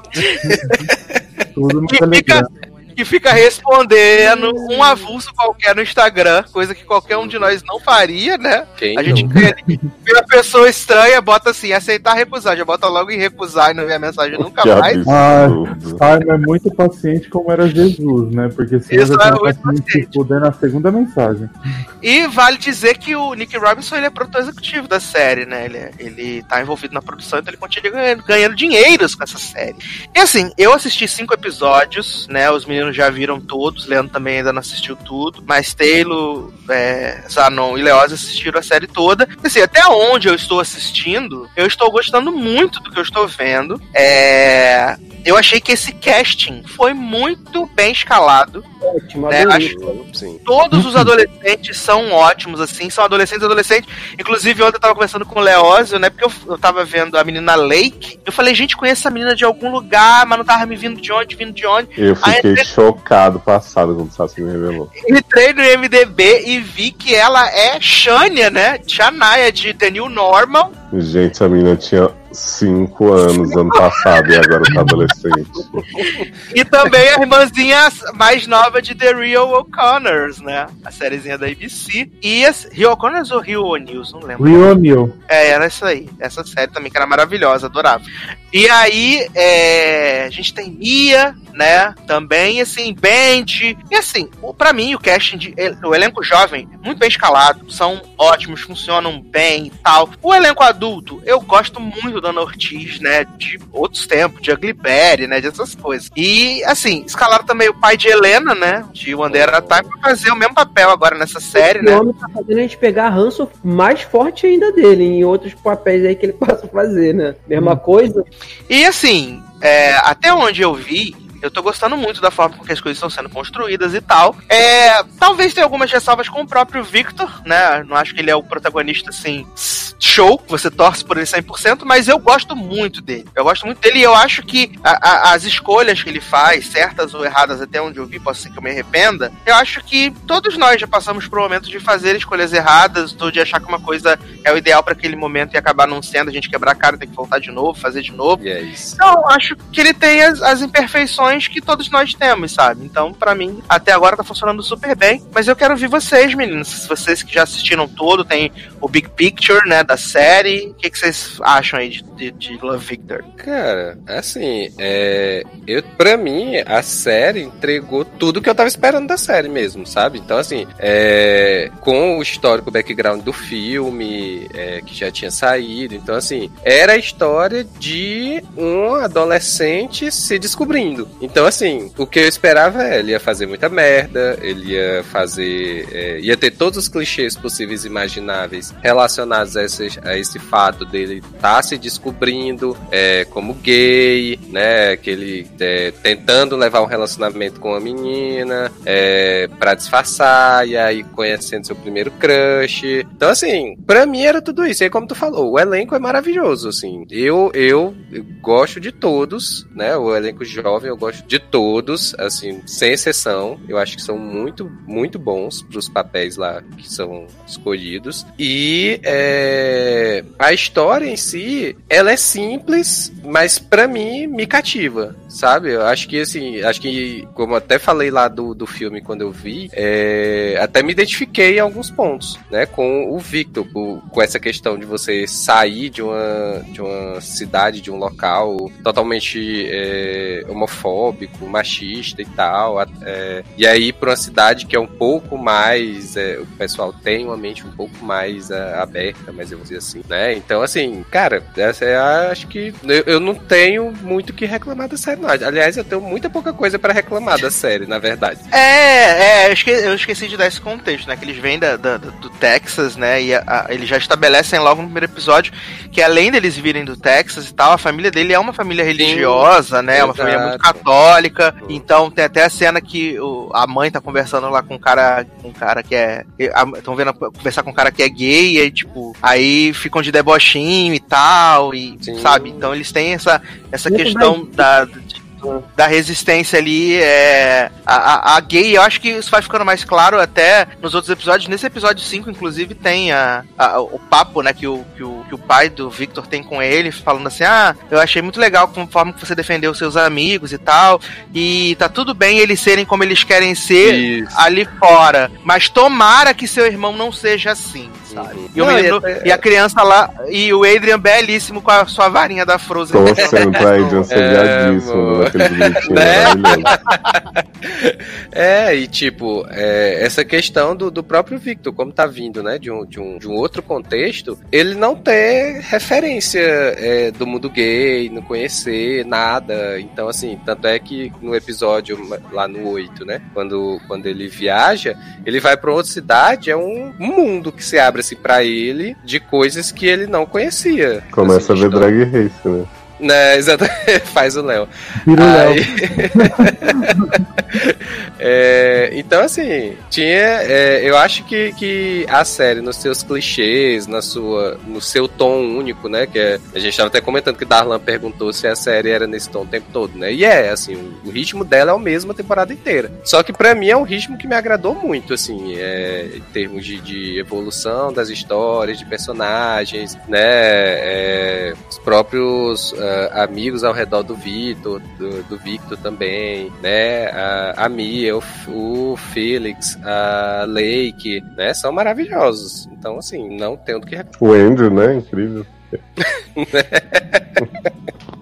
E é isso que vocês tinham falar de Love Não, eu tava vendo se o não ia pra dar o Não, contraponto. eu vou falar bem pra falar mal depois. Tá, vou falar então. É, eu tenho muitos sentimentos conflituosos quanto a essa série. Não quanto a ter gostado, assim. Eu realmente gostei bastante. Vi em dois dias super feliz da vida. Queria que tivesse mais. Mas eu tinha uma expectativa diferente quanto a ela, assim. Diferente do que o Taylor disse. Eu não esperava que ela fosse ser tão focada na descoberta, assim. Eu achei que ia ser uma coisa até mais fácil, né? Como ele põe que foi a história do, do Simon. Achei que, sei lá, episódio 5 já ia estar rolando as lambidas na glande e tal. Mentira. Mas assim, eu achei que ia ser mais livre a, a jornada dele, de, de já se relacionar com os caras e tal. Mas assim, não, não é um problema pra mim a série ter ido mais devagar, né? Eu acho que o fim da, da primeira temporada é o que eu achei que seria. Mas eu entendo que, como ele mesmo fala pro Simon, né? Não é tão fácil pra ele, o contexto familiar é bem diferente, até o processo de aceitação dele é muito mais complicado. Mas assim, eu acho que eles perderam uma grande oportunidade, até falei no grupo com os meninos, de fazer o, o Victor descobrir que era bi, né? Com a coisa da, da Mia. Dele dizer que, ah, eu gosto dela, será que tal? Porque assim, eu acho que.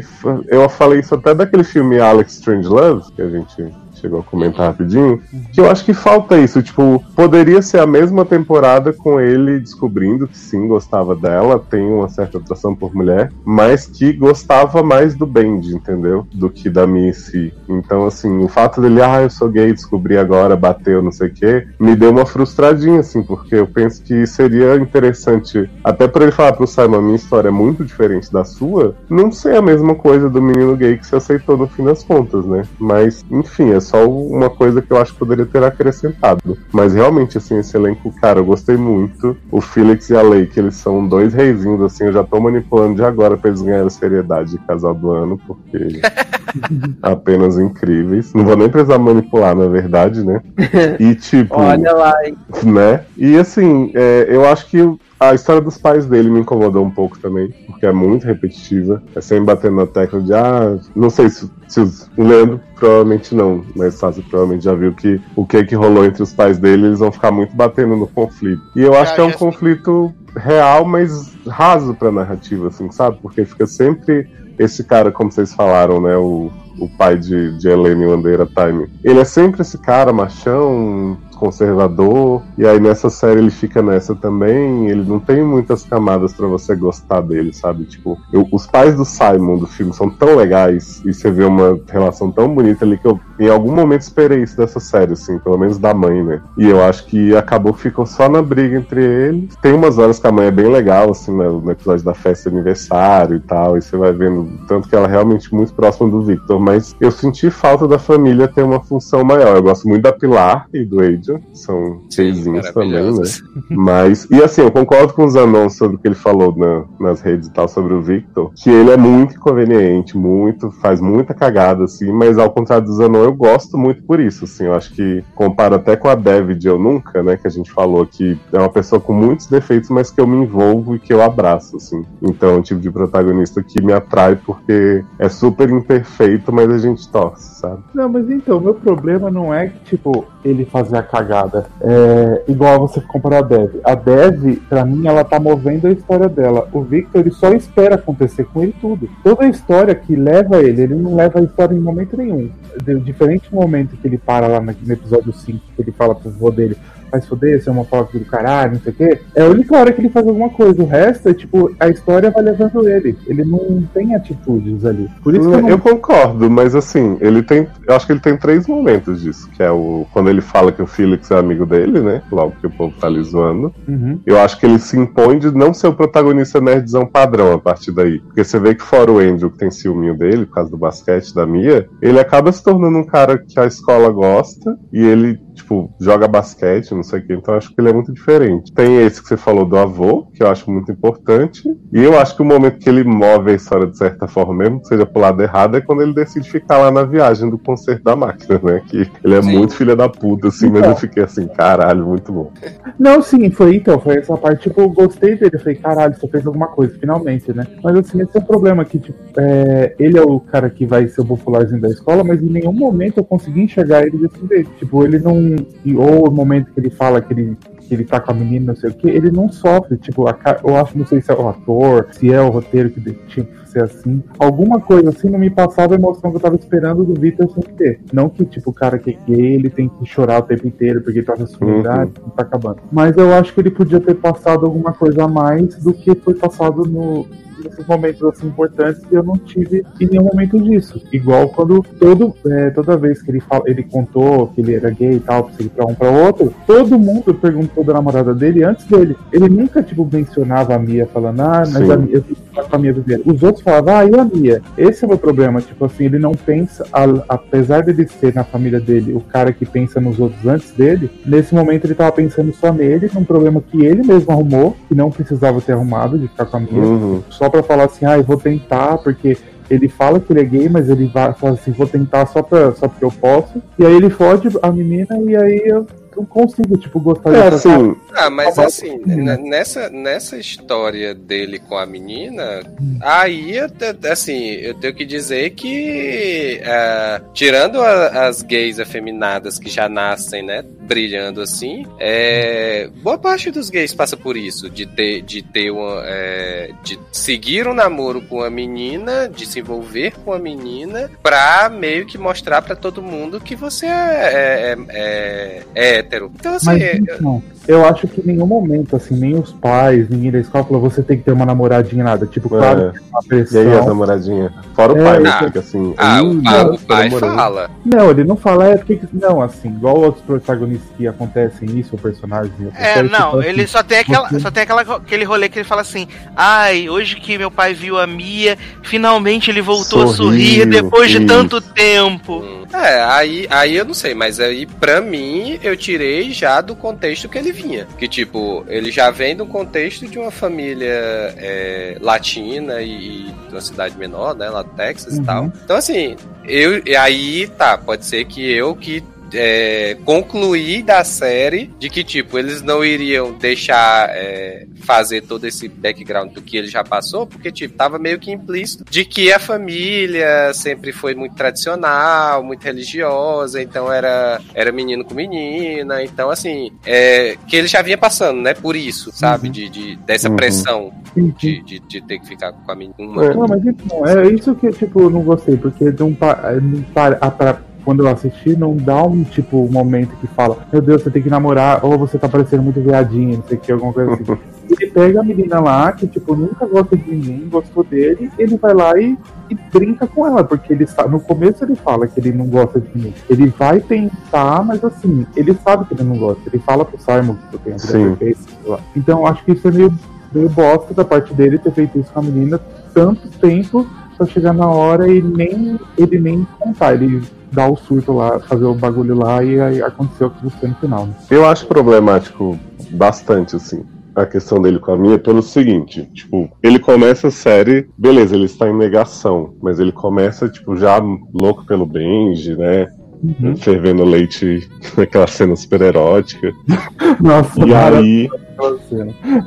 e aí ele fica tipo assim, ai Simon, beijei a Mia e senti as borboletinhas, né? Quem sabe, não sei o quê. Só que eu acho que da forma que eles passam é muito assim, tipo, olha adolescente gay que, que está se descobrindo. E tudo bem, tá? Você usar essa menina se você precisar. E eu, sei lá, eu realmente preferia muito que ele tivesse sido bi ou isso tivesse acabado mais cedo entre ele e a Mia. Assim, eu acho que ter É, não, feito é- a é- história da temporada toda dela em torno disso, dela ser enganada, também me, me bateu um pouco, apesar de eu discordando dele torcer, como eu falei, né?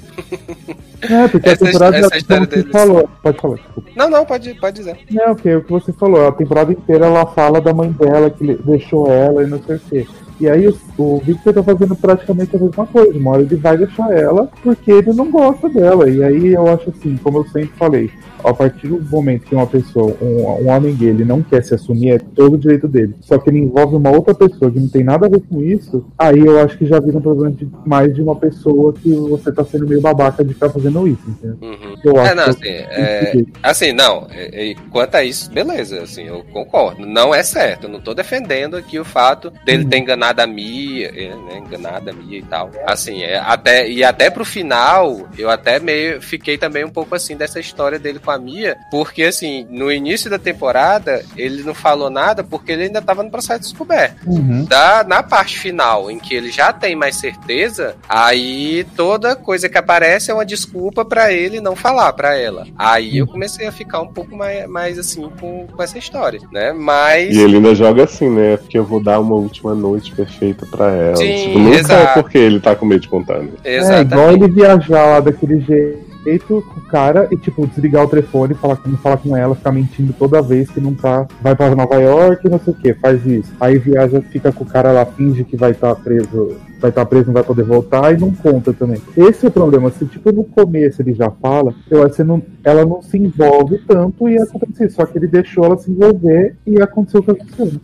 E aí, é, é, e aí assim, é, eu não sei, mas assim, né, novamente, pelo contexto da família dele, dá a entender que eles nunca conversaram com ele sobre isso, né? Não, não. Então, então, é, então assim, é mais um motivo pra eu achar que, tipo, essa questão do envolvimento dele com a Mia, né, é, que é, ele tá enganando ela, mas ao mesmo tempo ele tá muito inseguro com relação a tudo isso, porque é um, é um sentimento novo pra ele, é uma sensação nova, Uhum. né, ele tá se descobrindo, então assim, ele tá vendo, é, ele tá vendo ah, dos amigos dele, da idade dele, todos indo lá paquerar as meninas, e ele tá lá é, sabendo que ele não é do mesmo jeito, mas não sabe o que que é, sabe? Então assim, é, ainda tanto é que, que lá no episódio da viagem, né, quando, quando eles vão dormir, que acontece lá o que acontece, né, e aí depois ele sai do quarto todo desesperado, assim, é, ele fica todo transtornado, porque ele fez algo que ele queria fazer, mas ao mesmo tempo ele não tem certeza de que ele deveria ter feito aquilo. Sim. Sabe? Então, nesse tempo, ele ainda tá muito inseguro do que. do- É, Tanto é que então- eu achei que, que o final, nem. A cena final lá, nem ia ser essa cena final. Porque eu fiquei. Eu fiquei. Eu digo, cara, não é possível que, que, que não, não vai acontecer. Né? Mas O- então, é até isso que você falou da cena da viagem lá que que acontece lá com o cara. É, eu acho que Love Simon, tipo, como é um spin-off, não é uma coisa clichê. Apesar de ser um clichêzinho, não é um clichê que o cara vai lá. Mas assim, dele, todos os clichês que colocaram nele. Ah, ele beijar o cara pra falar que, tipo, que ele tá gostando, aí no final acontece aquela outra coisa. Por isso eu acho que era coisa que já previ tudo que aconteceu na, na série com o Victor, porque o meu problema da série não é a série, porque a série eu acho gostosinha de assistir. Tanto que assisti 10 episódios num dia só. Meu problema é com o personagem do Victor, que eu acho que poderia ser um pouco mais desenvolvido, principalmente acho que atualmente, que o cara, tipo, o cara tem 16 anos, ele não é, a, é, a, a, é como é que se fala? Não sabe de nada, igual ele chega em Nova York lá e não sabe de nada, não sabe Nunca é. visitou um blog, né? É, então, esse é o meu problema, porque é uma série atual para jovens de agora. O jovem de agora, de 16 anos, sabe muita coisa. E esse é o meu problema com a série. Hum. Tem uma cena acho da família dele disso que a gente tá falando, que eu acho que até explica um pouco mais, eu acho muito cruel, assim, por mais que a mãe seja uma personagem que a gente gosta e que tem uma boa relação com ele, que é quando ela fala para ele assim, ainda bem que você não me dá problema nenhum, eu sempre sei que não vou precisar me preocupar com você, que você tá sempre fazendo tudo certinho, não sei o que, enquanto a família toda tá desmoronando, eu posso contar. Então eu acho que muito da, da negação dele também é por isso, sabe? Tipo, dessa coisa de vou manter minha família bem e não dar trabalho pra ninguém ninguém. Porque, tipo, Sim, ele é, tem essa coloca uma bagagem muito grande, muito pesada nele. Uhum. Pois é. Uhum. E é nessa cena eu senti também, porque às vezes a gente sente as coisas que, tipo, a gente vê as coisas que a gente tem em casa, que é a mesma coisa, aí você fica, caralho. É. Aí eu tentei até ter uma parte, mas não dá. Até esse plot da mãe dele, que no começo da série, fala assim, nossa, que ela é super religiosa, que ela parou de ver o Jimmy Kimmel quando emagreceu, porque tava tendo pensamentos impuros e blá blá blá. Dois episódios depois já não era tão uma mulher tão religiosa assim. Pra mim era só o pai que era um babacão ali. É.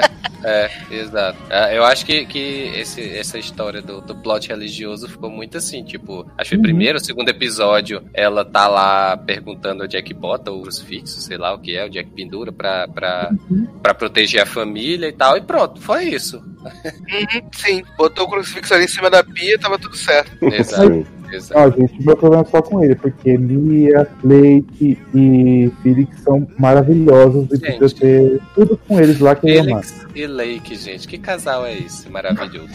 olha, olha, que essa, essa minha Lake é muito maravilhosa. Apesar de ser escrota com Felix durante o tempo, mas. Durante todo o tempo.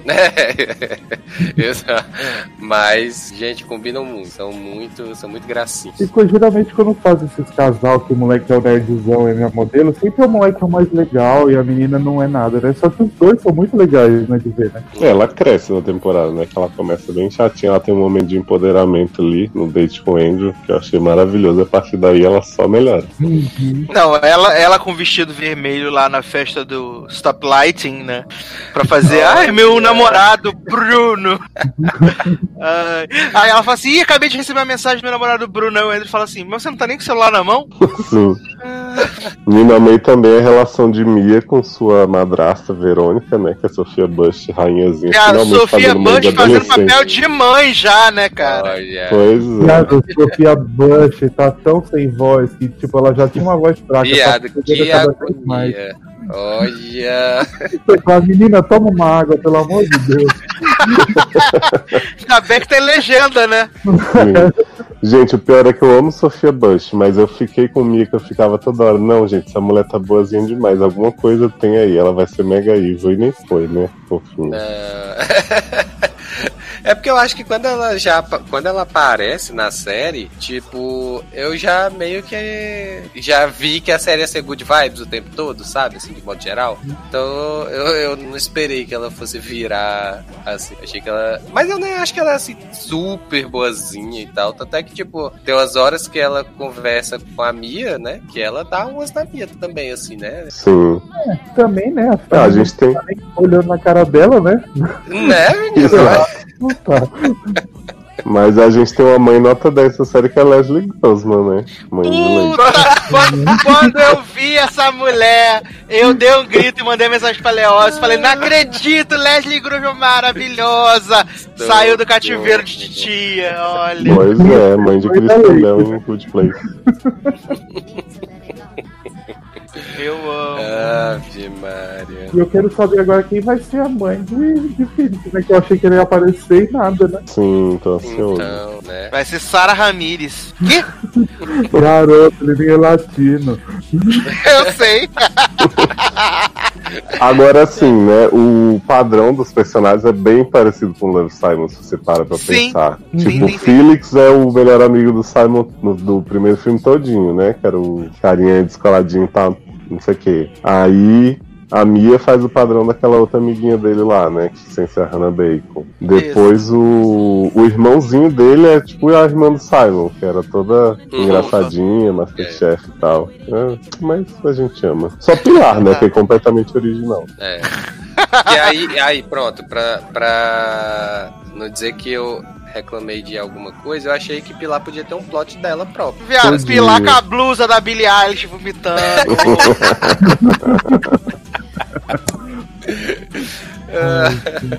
Eu acho que ela ficou muito pendurada na história do, do Victor e, e da família, isso não teve plot pra ela. Um plot que eu achei muito bom, que a gente começa achando o Bendy o par romântico padrãozinho, né? Que, tipo assim, vai estar ali pra o cara objetificar. E eu achei que o relacionamento do Bendy que eles mostram é uma visão muito legal de mostrar. Não era abusivo propriamente, mas você vê todas as coisas erradas de diferenças entre eles, assim, né? Sim. Antes dele explicar que ele mesmo viu, você tá sacando que aquele, aquele casal não era pra estar junto de jeito nenhum. Hum, exatamente. Até mesmo porque aquele boy, né, só quer saber de ficar assistindo as coisas Né? E pro showzinho. e pro showzinho. E não vamos ser heteronormativos.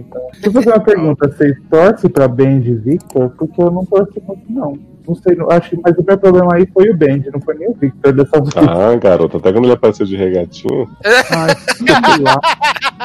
Eu acho que eles podiam pegar uma coisinha melhor. Acho que É. o Band é legalzinho, mas não.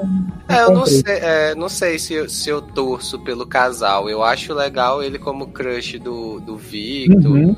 Pro Victor se descobrir e tal. Mas eu não sei. Tanto é que lá no início da temporada eu achei que eles não iriam ficar juntos, que tipo, ia aparecer um outro cara pro Victor ficar. É, eu achei que Andrew ia se revelar viadão no fim. né? Seria teu sonho, né? né? Eu achei que o Felix ia se revelar no final. Ai, ai, mas Eu acho eles fofos, mas assim, se eles não ficarem juntos, não, não me afeta. Igual, por exemplo, se a Lake e o Felix não ficassem, sabe? Mas eu acho Oh, é. um casalzinho bonitinho. No Léo, você ia ficar muito abalado, né, Léo? Nossa. Aí deixa eu enaltecer Mia, que ela é maravilhosa. Essa atriz é um cristal desde This Us. Eu amo essa menina e quero ver tudo que, essa, que ela vai fazer. Ela é incrível Nossa, mesmo. ela é muito boa. Ela, ela é a, a Beth jovem, não é isso? Isso. É, bem que eu conheci. Viado, eu descobri que ela não tem pintinha no olho. Eu falei, gente, eles usam lente. Cara, Hum. é, Ah, a Beth tem, e aí ela jovem também tinha, e nessa série ela não tem. Hum. Olha aí. Maravilhoso. Então tá aí, né? A divulgação e o enaltecimento Eu de queria Love saber o que o Leandro achou episódio que ele viu. O bichinho não falou nada, a gente só monopolizando. Eu falei mal do Victor.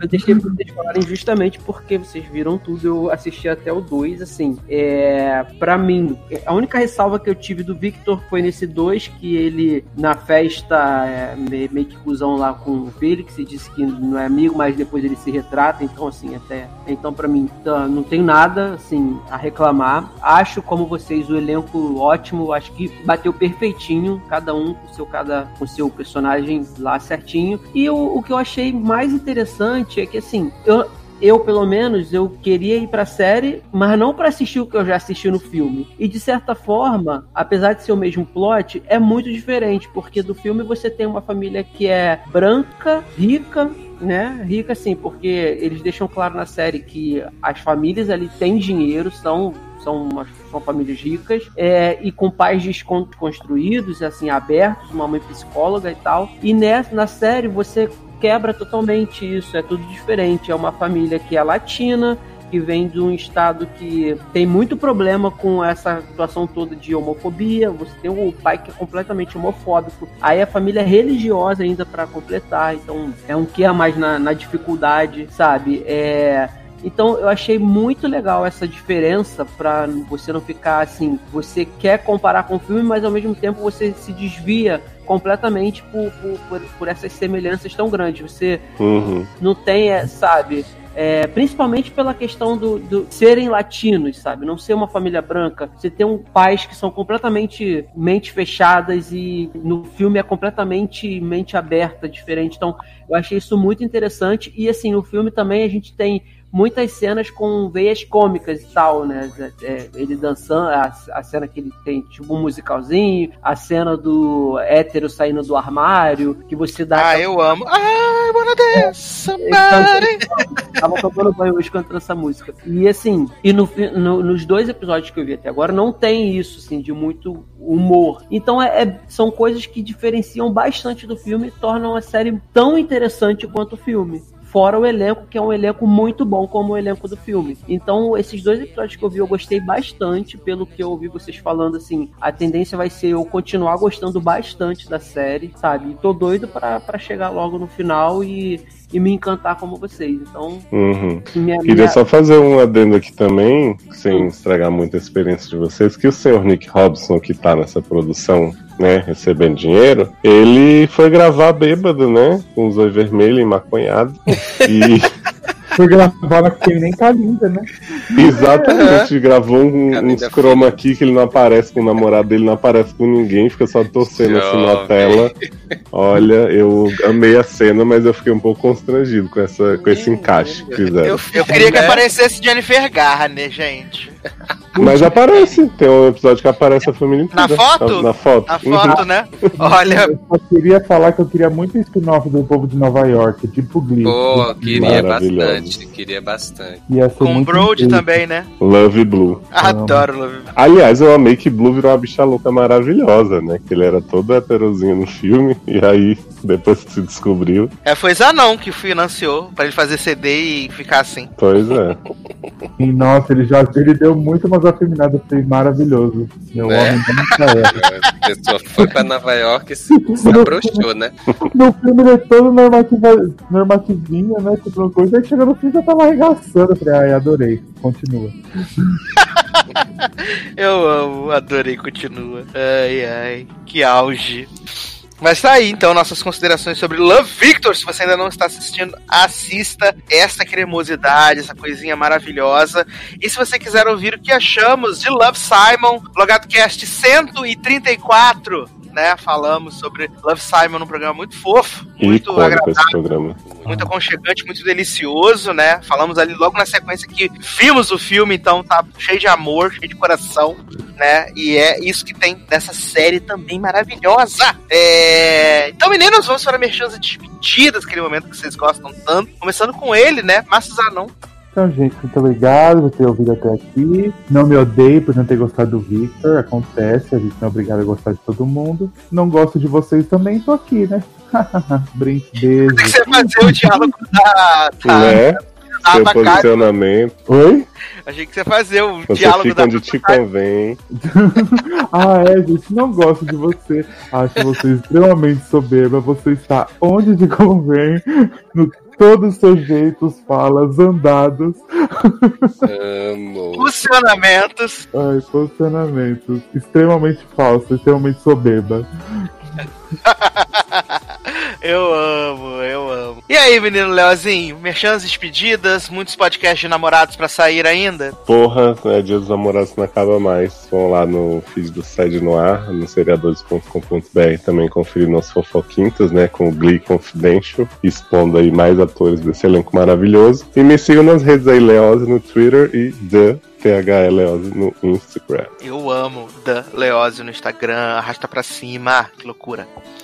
É. Taylor Rocha, merchans despedidas. Bom, mais um, né? Pra continha, pra nossa continha. Tamo aqui firme e forte. Cheguei na metade, mas cheguei dessa vez. Internet quase. É, mas continue ouvindo a gente aqui no Logado, semana assim também. E nas redes, Taylor Rocha, tanto Twitter quanto Instagram. Tô bem, muito bem. E você, menino Leandro Chaves, merchans and despedidas. Isso aí, mais um programa outra conta. É convidar a galera aí, o pessoal, para participar dos nossos grupos no Telegram, arroba logadonei, arroba sede no ar. E dessa vez eu queria aqui mandar um beijo, um abraço pro pessoal que tá comentando, fazendo lá o dever de casa, pro, pro Neto, João Neto, Wanderson Lima e Raíssa, que comentaram aí, dentre outras pessoas, claro, mas dessa vez o beijo especial aí vai para eles, que comentaram no último programinha, antes desse aqui, que foi o de 13 Reasons Why, 360 dias e reais. Até a próxima, gente. Muito bem. É, quero dizer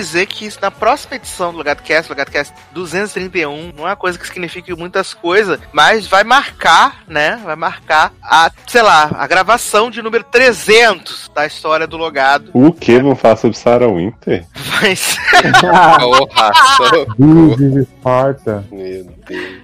vai ser o, o nosso nossa gravação de número 300, né? Tá bem longe ainda. O Logado Cast em si do 300 ainda tá longe, mas a gente vai chegar aí a, ao número 300 em gravações de podcast. Não significa alguma coisa, mas são muitas horas de vidas empenhadas nesse rolê. Então, desde já reforço aqui o que o Leandro falou, comente, muito importante, né? E principalmente agradecer aqui a todos os nossos padrinhos e madrinhas, vocês que mesmo durante essa pandemia, coronavírus aí, é, não nos abandonaram. Inclusive, novos entraram e a gente quer que mais pessoas venham fazer parte desse grupo. Lembrando que a gente tá lá no Padrim, né? padrim.com.br. Aí você pode procurar por logado, pode procurar por sede no ar, ou também lá no PicPay. Você pode pagar aí de forma moderna, né? Como os jovens fazem, e procurar por logado, por seriadores e por Eric Smalltalk, que está sem episódios inéditos, mas na verdade todo dia tem episódio pra você, só você entrar lá também. Uma loucura. É, vou recomendar aqui um episódio que eu gosto muito, que é o episódio, o penúltimo episódio dessa safra, que foi o episódio com filmes de terror, maravilhoso também com Leózio, incrível, e a Mendes, então prepare-se, tá incrível também. É... é isso, meus queridos, então, um grande abraço, até a próxima e tchau. Com amor, viu? Mas com ódio.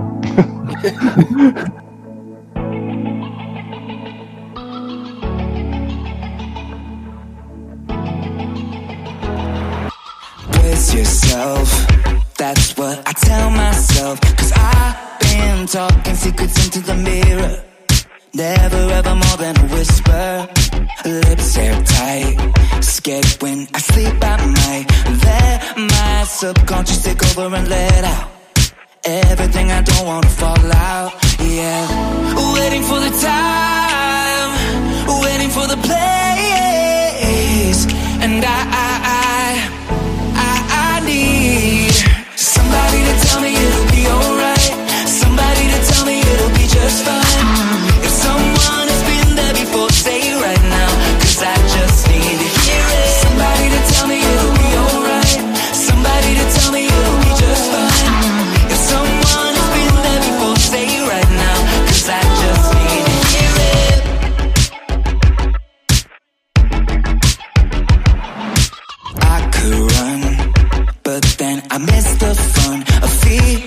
so good that I never would undo. Everything I'm having to work through, yeah. Waiting for the time, waiting for the place, and I,